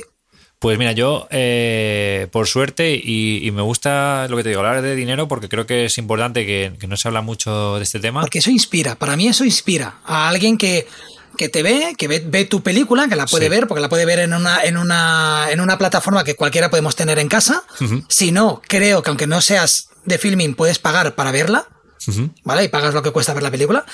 Eh, y ver tu opinión y, y, ver cómo lo has conseguido tú, eso inspira. Con lo cual, a mí me mola hablar de dinero y a mí me gusta, si se puede hablar de manera real, decir, pues, pues cobro tanto o, no, o esto cuesta esto, o esto cuesta lo otro. Yo, mira, eh, a día de hoy, bueno, es que llevo 12 años en esto. Desde el momento uno que empecé a hacer vídeos que, como te decía, de, entrevistas y corporativos, eh, yo me acuerdo, sobre el primer año facturé, no sé, 50.000 euros. O sea, y, y una, siempre... Una borrada. Sí, y, y de ahí en adelante he mantenido 40 o 50 mil euros al año haciendo ese tipo de vídeos, pero luego, claro, en el momento que ya empiezas a ver que te estás desgastando y que no puedes hacer vídeos tan baratos, va subiendo el precio, te van llamando menos y tienes que ir equilibrando, ¿no? Entonces, de ahí pasé el mundo del videoclip eh, y aún así seguía trabajando mogollón. Pero llegó un punto, que creo que esto es importante, y es en el, de, en el que me dijeron, me dieron la oportunidad de trabajar eh, con alguien que ya había trabajado previamente en otra empresa eh, a media jornada y por esta vez quería que entrara en su empresa hacer un estudio de realidad virtual, entrar como director creativo y realizador eh, con un sueldo fijo. Y dije, vale, pues si estoy ganando, no sé cuánto eran, unos 3.000 o 2.000 y pico euros altos eh, al mes, digo, pues mira, quiero que mi sueldo sea todavía más porque yo voy a dejar ahora, o sea, voy a hacer una apuesta por entrar en tu empresa y voy a dejar eh, todo lo que, todos los clientes que yo tenía. Es una cosa, es un riesgo, ¿no? Eh, y desde ese momento, los cinco últimos años, he estado, eh, como quien dice, asalariado, o sea, eh, viviendo de, un sueldo por jornada completa en ese estudio de realidad virtual. Luego monté, cuando hice la transición, como he contado antes, al estudio Zombie Moreno, que es el estudio que monté con el museo. Y hasta hace unos meses, de decirte dos meses, que he parado la maquinaria porque he dicho, he hecho mucho, mucho documental de artistas. Entonces, ahora Zombie Moreno, hay una parte que se dedica a las exigencias del museo. Entonces, eh, Álvaro, que es la persona que trabaja conmigo en Zombie, él se dedica, él ha absorbido toda la parte de las necesidades del museo y yo he parado mi sueldo, lo he congelado, porque quiero hacer una apuesta por mí como Alberto como director. Entonces ahora lo que tengo que hacer es vender las ideas que te, comentaba de series. Estoy trabajando por otro lado también con podcast de ficción. Eh, he vendido una propuesta y, a su vez estoy buscando otras productoras más grandes con las que hacer publicidad eh, o ficción. Y claro, eso es una apuesta que tengo que hacer porque no puedo estar rodando ganando dinero, pero sin realmente moverme para tocar esas puertas, hacer mi speech, contar, o sea, no puedes hacerlo todo. Entonces, gracias a que eh, durante estos 12 años eh, he sido muy hormiguita, porque yo no soy una persona que despilfarre pasta, eh, lo que he hecho es hacerme un buen colchón y pagarme una casa. Y ya con eso tienes muchas posibilidades de intentar ser director de cine. Entonces yo tengo ahora, pues eso, un, par de años en los que puedo estar sin facturar porque me lo he ganado, porque me, he, destrozado currando. Y, y, ahora voy a intentar ser director de cine en el sentido amplio de la palabra, de decir, quiero estar siempre haciendo ficción o siempre haciendo documentales, pero ya de, producciones grandes que vayan a Netflix, que vayan a cines y que no sean cine independiente. Pero para eso tienes que apostar. Si no apuestas, no lo consigues. Lo tengo claro. y llevo muy poquito. Ah, yo, matizaría, no es que tú apuestes por ser director, porque ya lo que hemos hablado antes, ya eres director, tú apuestas para vivir solo de ser, de ser director. Claro, o sea, yo, yo he sido como, como tú, eh, mucho tiempo filmmaker, me encanta porque también tienen la parte de empresario, de saber bien ¿no? manejar tu empresa, porque es tú solo al final, eso es lo que es un, filmmaker, una persona que sabe hacer de todo, conoce bien la industria. Y el otro día, es curioso, eh, hablando con, un productor eh, de Barcelona también, me decía, tío Alberto, un filmmaker vive mejor que un director. O sea, piénsatelo bien, ¿eh? Dice, a nivel. Dice, es su propio jefe, no tiene tanta responsabilidad eh, puede coger y no coger algunos trabajos, se lo organiza, lo hace él solo, eh, es mucho más y, dice y gana más dinero, ¿eh? De verdad que Alberto me decía, yo gente te puedo dar unas publis, pero ah, cuando haga las cuentas finales vas a ganar menos que antes. Y digo, ya, pero es que quiero serlo, ¿sabes? Lo, tengo claro. En este sentido, no me mueve el dinero, sino las ganas de, aventuras. Y, por eso he apostado por ello. Como tú dices, sí, soy director de cine y lo sigo diciendo y tengo dos largometrajes hechos, pero quiero seguir escalando y quiero intentarlo. Y que si llego a un punto en el que digo, mira, ya está, no lo he conseguido o no puedo más, pues igual me, vuelvo otra vez a, al filmmaking, ¿sabes? Eh, no, estoy pensando en hacerlo como si, si eso ocurre. Eh, como un equipo reducido, porque me gusta ir con alguien. Al final, el filmmaking me gusta mucho, pero me he dado cuenta de que la soledad es lo que a mí me hace que me cueste más levantarme de la cama, ¿no? Y me gusta compartir y trabajar en equipo. Y eso es lo que te da las producciones más grandes, que yo el otro día estaba rodando un videoclip que teníamos bastante pasta y cuando estoy en una nave con 17 personas, estoy dirigiendo con un combo bien puesto, un montón de peña currando y digo, hostia, es que esto mola. Esto. Es esto lo que me gusta. O sea, es que llevo aquí 16 horas y me quedaría 16 más. Me da igual, me lo estoy pasando súper bien. Eh, eh, lo que hacemos esta gente eh, y yo es la hostia a nivel vital, ¿sabes? De decir, estamos locos, estamos haciendo esto, que luego se queda en un vídeo de YouTube que sí, que a lo mejor tiene 500.000 visitas, pero que mañana se va a olvidar la gente de esto. Pero estamos aquí todos como locos sufriendo para que salga bien.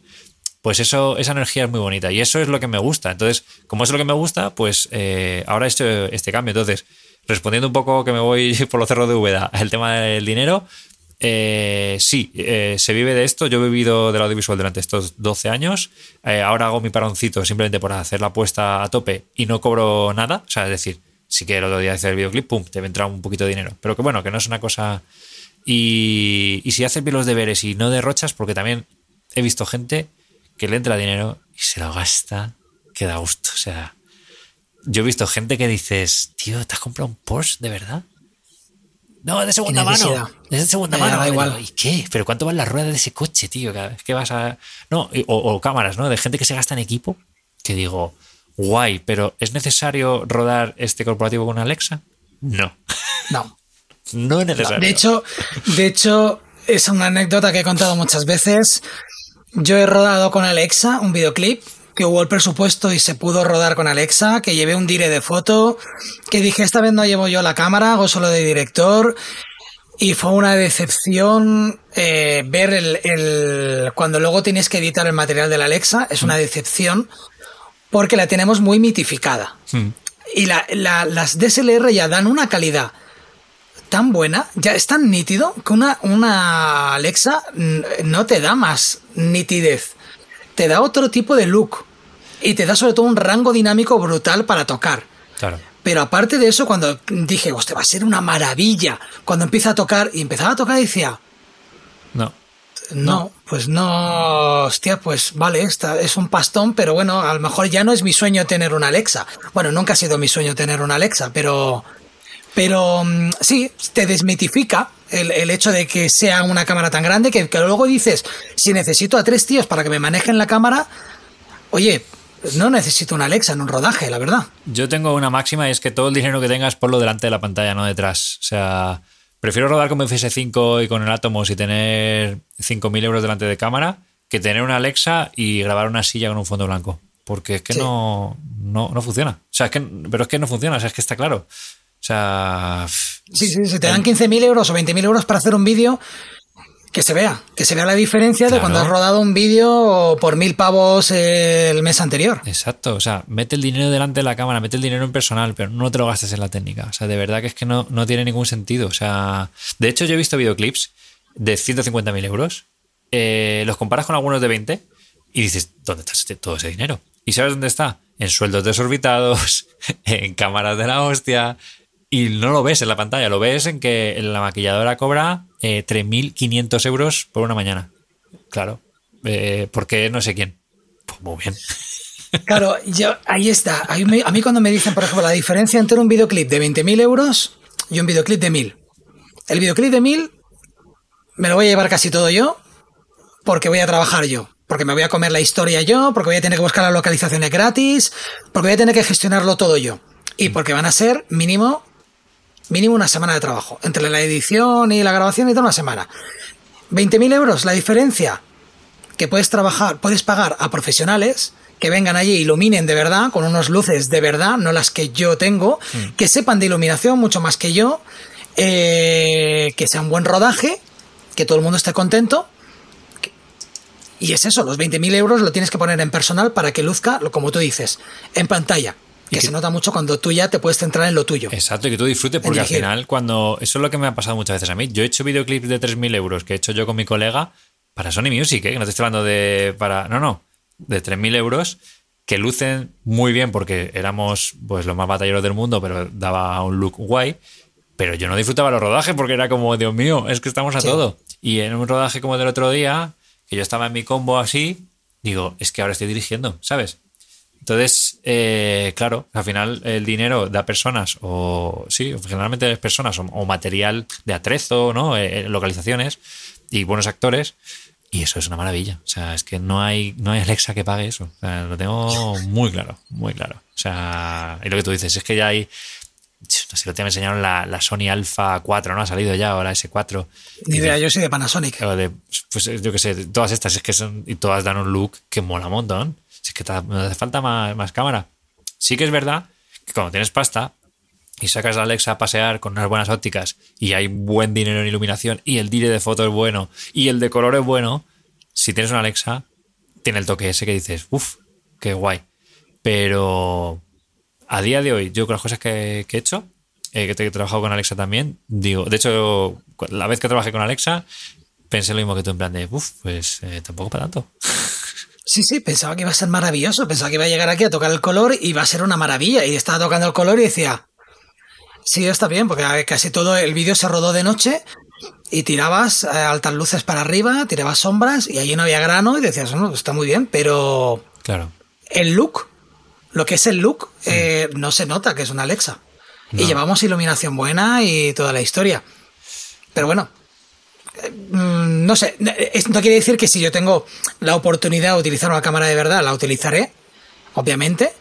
No la operaré yo, porque operar una Alexa debe ser, si ya, ya grabar un videoclip, como tú dices, con una DSLR y estar a todo ya es jodido, pues Sí. estar con una Alexa pues es más, aún más jodido porque ya no puedes, hay un montón de cosas que no es ergonómica, no estamos acostumbrados a ese tipo de- de ergonomía. Pero si no, ya te digo, es una excepción que bueno, que al menos te la tienes que quitar de encima alguna vez. Eh, lo pruebas, juegas y dices, hostia, pues vale, pues ya está, pues no lo necesito. Y ya hablas con propiedad y con experiencia. Claro, sí, sí, sí. Yo creo que eso es importante. El, y el conocer bien el equipo que tienes. O sea, hasta dónde puedes llegar con la cámara que tienes y decir, mira, esto es lo que tengo, voy a sacar el máximo partido. Hay gente que me dice, imposible, eso no está rodado con, con FS5. Y digo, bueno, porque a lo mejor tú no le has dado la oportunidad a esa cámara, pero si sabes trabajar el color y utilizas un buen grabador externo, eh, esta cámara da todavía mucho juego. O sea, pero bueno, es eso, es conocer. Hay, youtubers.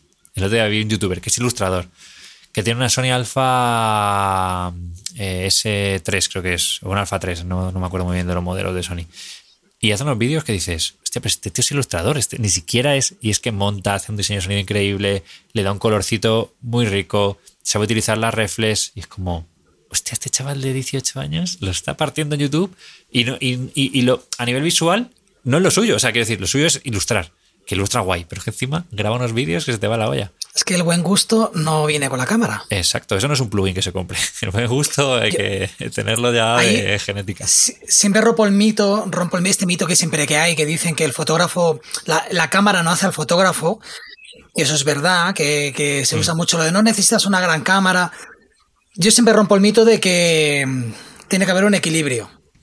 ¿Vale? O sea, todo tiene que tener un equilibrio. Si es cierto que no te voy a decir puedes rodar cine con un iPhone, aunque hay películas rodadas con iPhone. ¿vale? Hay muchas películas. Y es como tú dices, hay veces que películas que son independientes, rodadas con un iPhone, que tienen algo, la hacen mágica y la película es buena. Hmm. No porque esté rodada con un iPhone, porque la película es buena. Luego la película lo peta porque encima lo utilizan como marketing el que se ha rodado con un iPhone. Sí. ¿Vale? Pero creo que tienes que tener un equilibrio tu equipo tiene que estar acorde a tu profesionalidad. Yo no sabría sacar el, provecho a una Alexa en mi día a día, de hecho no la querría. Si para ir a grabar un corporativo yo solo no la querría, claro. Y yo prefiero mi, mi, mi, mi GH6 o, o, lo que sea. Entonces, el equipo tiene que ir eso, acorde a tu profesionalidad y a lo que a ti te demande el proyecto que tengas que hacer. Sí, eso pasa mucho en el mundo documental. Que dices, ¿para qué me voy a llevar este camarón que pesa 15 kilos con todos los cacharros si estoy en África a 45 grados y necesito moverme rápido y grabar tantas cosas que igual cuando vaya a grabar después de una hora estoy reventado de la espalda y ya no puedo grabar más. O sea, no, es que se acabe la batería ni la tarjeta, es que me he acabado yo. no, bueno, filmmakers que se van a grabar un, evento de que dura todo el día y los ves todo el día con el gimbal. Ya, ya. Eh, el gimbal es, es, para lo que es, es, para algunos planos. Entonces, de hecho, yo normalmente yo tengo tres cámaras y una siempre la pongo en un gimbal y en el gimbal pongo un, ultra angular y es la cámara que se queda con mi gimbal todo el día. Y luego yo tengo la mía de mano, que es la que uso el 75% de veces. Claro. Y luego cuando tengo que sacar a pasear el, el, angular, tiro de gimbal, punto, porque es como me gusta la toma del gimbal. un, paneos, bien, pero si no, Mm, dependiendo de lo mismo que las ópticas. Hay algunas ópticas que valen para una cosa y otras para otras. Y esto contradice un poco lo que hemos dicho al, principio, del podcast. decir, hasta que, hasta que no. Hasta que de repente te haces con un macro una cosa que no se debería hacer y queda increíble. ¿Sabes qué? Las reglas están para romperlas. Y las reglas están para que primero las aprendas, que eso es lo que nos tenemos que sacar de las escuelas de cine. Eh, primero que te expliquen cómo se tiene que hacer de la manera convencional y luego yo lo romperé si me apetece. Y porque me apetece y por el motivo que a mí me dé la gana. No quiere decir que ahora todos los testimoniales lo tengamos que grabar con cinco tiros de cámara. porque no va a quedar bien. Todo se decir que el sitio donde tú grabas ese testimonial está de puta madre, los cinco tiros de cámara están de puta madre y se ven muy bien. Eso en otro sitio no queda bonito. Claro quedaría excesivo. Y que lleva tiempo, o sea, realmente hacer eso lleva tiempo, entonces tienes que tener tiempo también. Si no lo tienes, no puedes hacerlo. O sea, Efectivamente. Que, hay cosas que simplemente es tiempo. Y si no tienes, hasta luego, Lucas. Pues muy bien, Alberto. Yo creo que nos ya hemos hablado un montón de cosas. No nos ha quedado nada en el tintero. ¿Tú hay algo que te hayas quedado con ganas de decir? Pues no, o sea, yo siempre en este tipo de entrevistas me gusta transmitir un poco lo que hemos hablado durante todo el podcast, ¿no? Que desmitificar la profesión para que no parezca que somos aquí, eh, no sé, bohemios del audiovisual y que esto es maravilloso, o sea, que esto es un trabajo duro, que te tiene que gustar y si te gusta lo vas a disfrutar un montón. Eh, que no todo se puede, que a veces que uno se encuentra con puertas cerradas, que hay que seguir luchando y, que si te gusta lo hagas, o sea, que arriesgues y, vayas a por ello. eh, y que Dios nos pille confesados, o sea... que las cosas tienen tiempos, también, también se ha de decir, porque si tú este sueño lo hubieras tenido al principio de tu carrera, hmm. a lo mejor te habrías encontrado, no, no puertas cerradas, muros, donde ya directamente no hay puertas. Entonces, todo tiene su tiempo, al igual que tu primer eh, docu ha nacido a raíz de no se sabe qué, porque ni siquiera eran como, que era, como videoensayos, ¿no? De, sí. Mm, ya han acabado en un documental y eso te ha ido dirigiendo cada vez hacia tu camino. Y tu mm. camino puede virar. Mañana puedes descubrir que realmente lo que te mola es, no sé, la realización en directo, que no lo creo. O hacerme pastelero. Es que el otro día lo, hablaba con otro director que decía, tío, eh, con Marcos Cabotá, que él ya ha hecho varias películas, me decía, yo ya he sido director de cine, yo ya he hecho mis películas, a partir de aquí puedo hacer lo que me dé la gana eh, en el sentido de, ya está, esta, esta fase del videojuego ya me la he pasado. A lo mejor mañana quiero dedicarme a los bonsais. Eh, yo no lo descarto a día de hoy. Bueno, tú aún, te, tienes que enfrentar al jefe final. El jefe final está ahí, está ahí. Sí, sí, lo tengo, lo tengo claro. Me he marcado como de hasta los 40. Tengo tres años para, para meterme ahí. Y que tampoco sirva de. Que hay mucha gente que dice que a partir de los 40, que no sirva tampoco de. Yo creo que a lo mejor no hay edad. No hay edad, yo creo que no, ¿eh? Realmente creo que no. O sea, igual que para los actores. Eh, hombre, obviamente, cuando tienes 40 eh, no puedes hacer un personaje de 18 pero tienes la experiencia de un actor que... En España no, pero en Estados Unidos creo que sí. Sí, ahí, se puede. Y sobre todo, sobre todo en los 80. los 80 se lleva mucho. Total. Pero creo que tenemos la suerte de que no tenemos edad para, esto y no sé, es que yo solo sé que es un trabajo tan bonito, supongo que también te pasará cada vez que coges la cámara y encuadras y ves algo que te gusta, es que da igual lo que esté grabando, o sea, yo yo estoy grabando entrevistas que no, a lo mejor no me interesan nada, pero digo, estoy viendo la luz, el tío como y la voz que tiene, y a lo mejor lo que está contando es una cosa que ni me va ni me viene, pero es tan apasionante como el... Es como, yo me imagino como cuando un escultor está tallando, ¿no? Como que, tiene que darle gustito, ¿no? Cuando alguien pinta que, te da gusto, ¿no? Empiezas a pintar ahí, pues para mí es esto, cada vez que sacamos la cámara, empezamos a hacer cosas, digo, ¡ay, qué gustito da esto!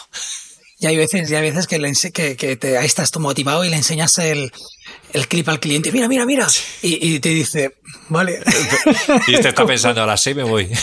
No, y, le dices, mira, ah, por aquí, en este segundo, ¿eh? mira, eh, ya, aquí, de aquí, aquí. Sí.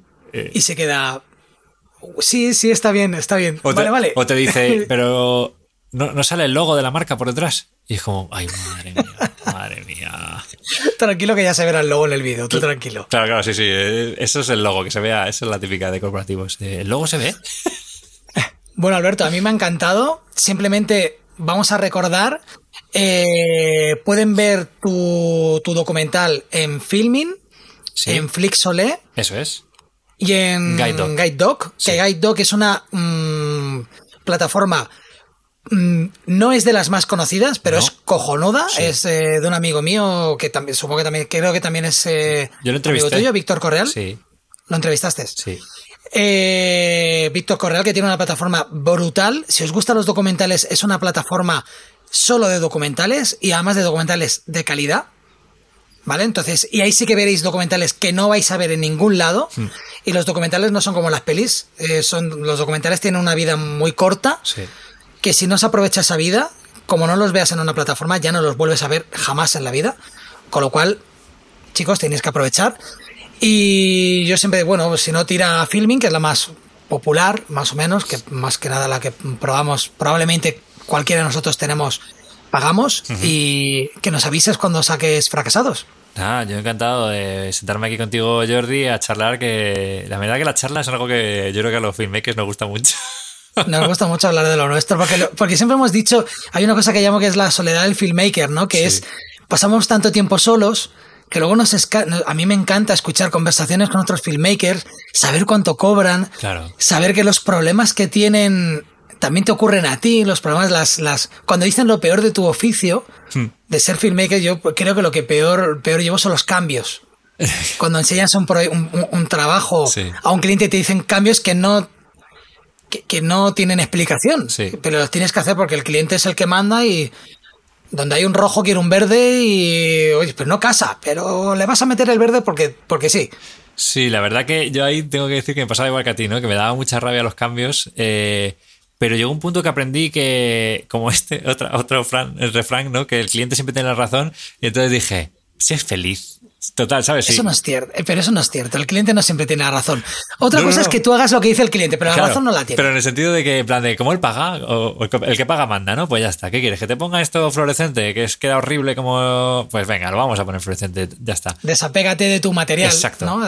Sabes, te están pagando por esto, ¿no? Entonces, bueno, ya está. Desapégate de eso. Si quieres, en tu reel pones lo que a ti te mueve. Exacto. Yo creo que al final tenemos que tener apego a nuestras creaciones propias, a nuestros proyectos personales, como decías tú al principio también, pero incluso las publis, ¿eh? he hecho alguna publi que el cliente me decía una cosa que era como, Dios mío, pero era como, tío, es su cosa, estamos vendiendo cuchillas de afeitar, la verdad que me da igual. Eh, yo luego lo que tú dices en el reel pondré mi director cut y, lo que tú quieras, vamos para adelante. Pero, pero es que me, da mucha energía porque si no me la quita. Y prefiero decir que sí y no luchar eso para luego luchar cuando realmente hay que luchar, que es cuando en tu proyecto personales tienes que levantar una peli a pulmón. Ahí sí que tienes que echarle.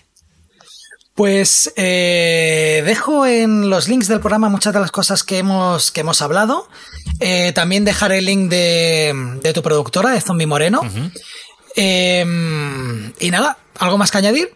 Pues por mi parte, nada más, Jordi, me lo he pasado súper bien, es un gusto hablar contigo, así que a ver si sigues haciendo entrevistas, porque yo cuando, cuando he escuchado las que, las que has tenido me han parecido súper interesantes. Pues al menos estoy intentando cumplir una al mes pues sigue, sigue así. Estoy, estoy intentándolo. Pues nada, chicos, yo deciros que si os ha gustado este episodio y queréis ayudarnos, con 5 estrellas y un buen comentario en Apple Podcast será suficiente. No olvidéis suscribiros para enteraros de cuando lanzamos un capítulo nuevo y si queréis contactar conmigo, estaré en Facebook buscando el Corte Final Podcast o mandando un mail al cortefinalpodcast.gmail.com. Ya sabes que todo esto y mucho más lo tenéis en las notas del programa. Hasta la próxima.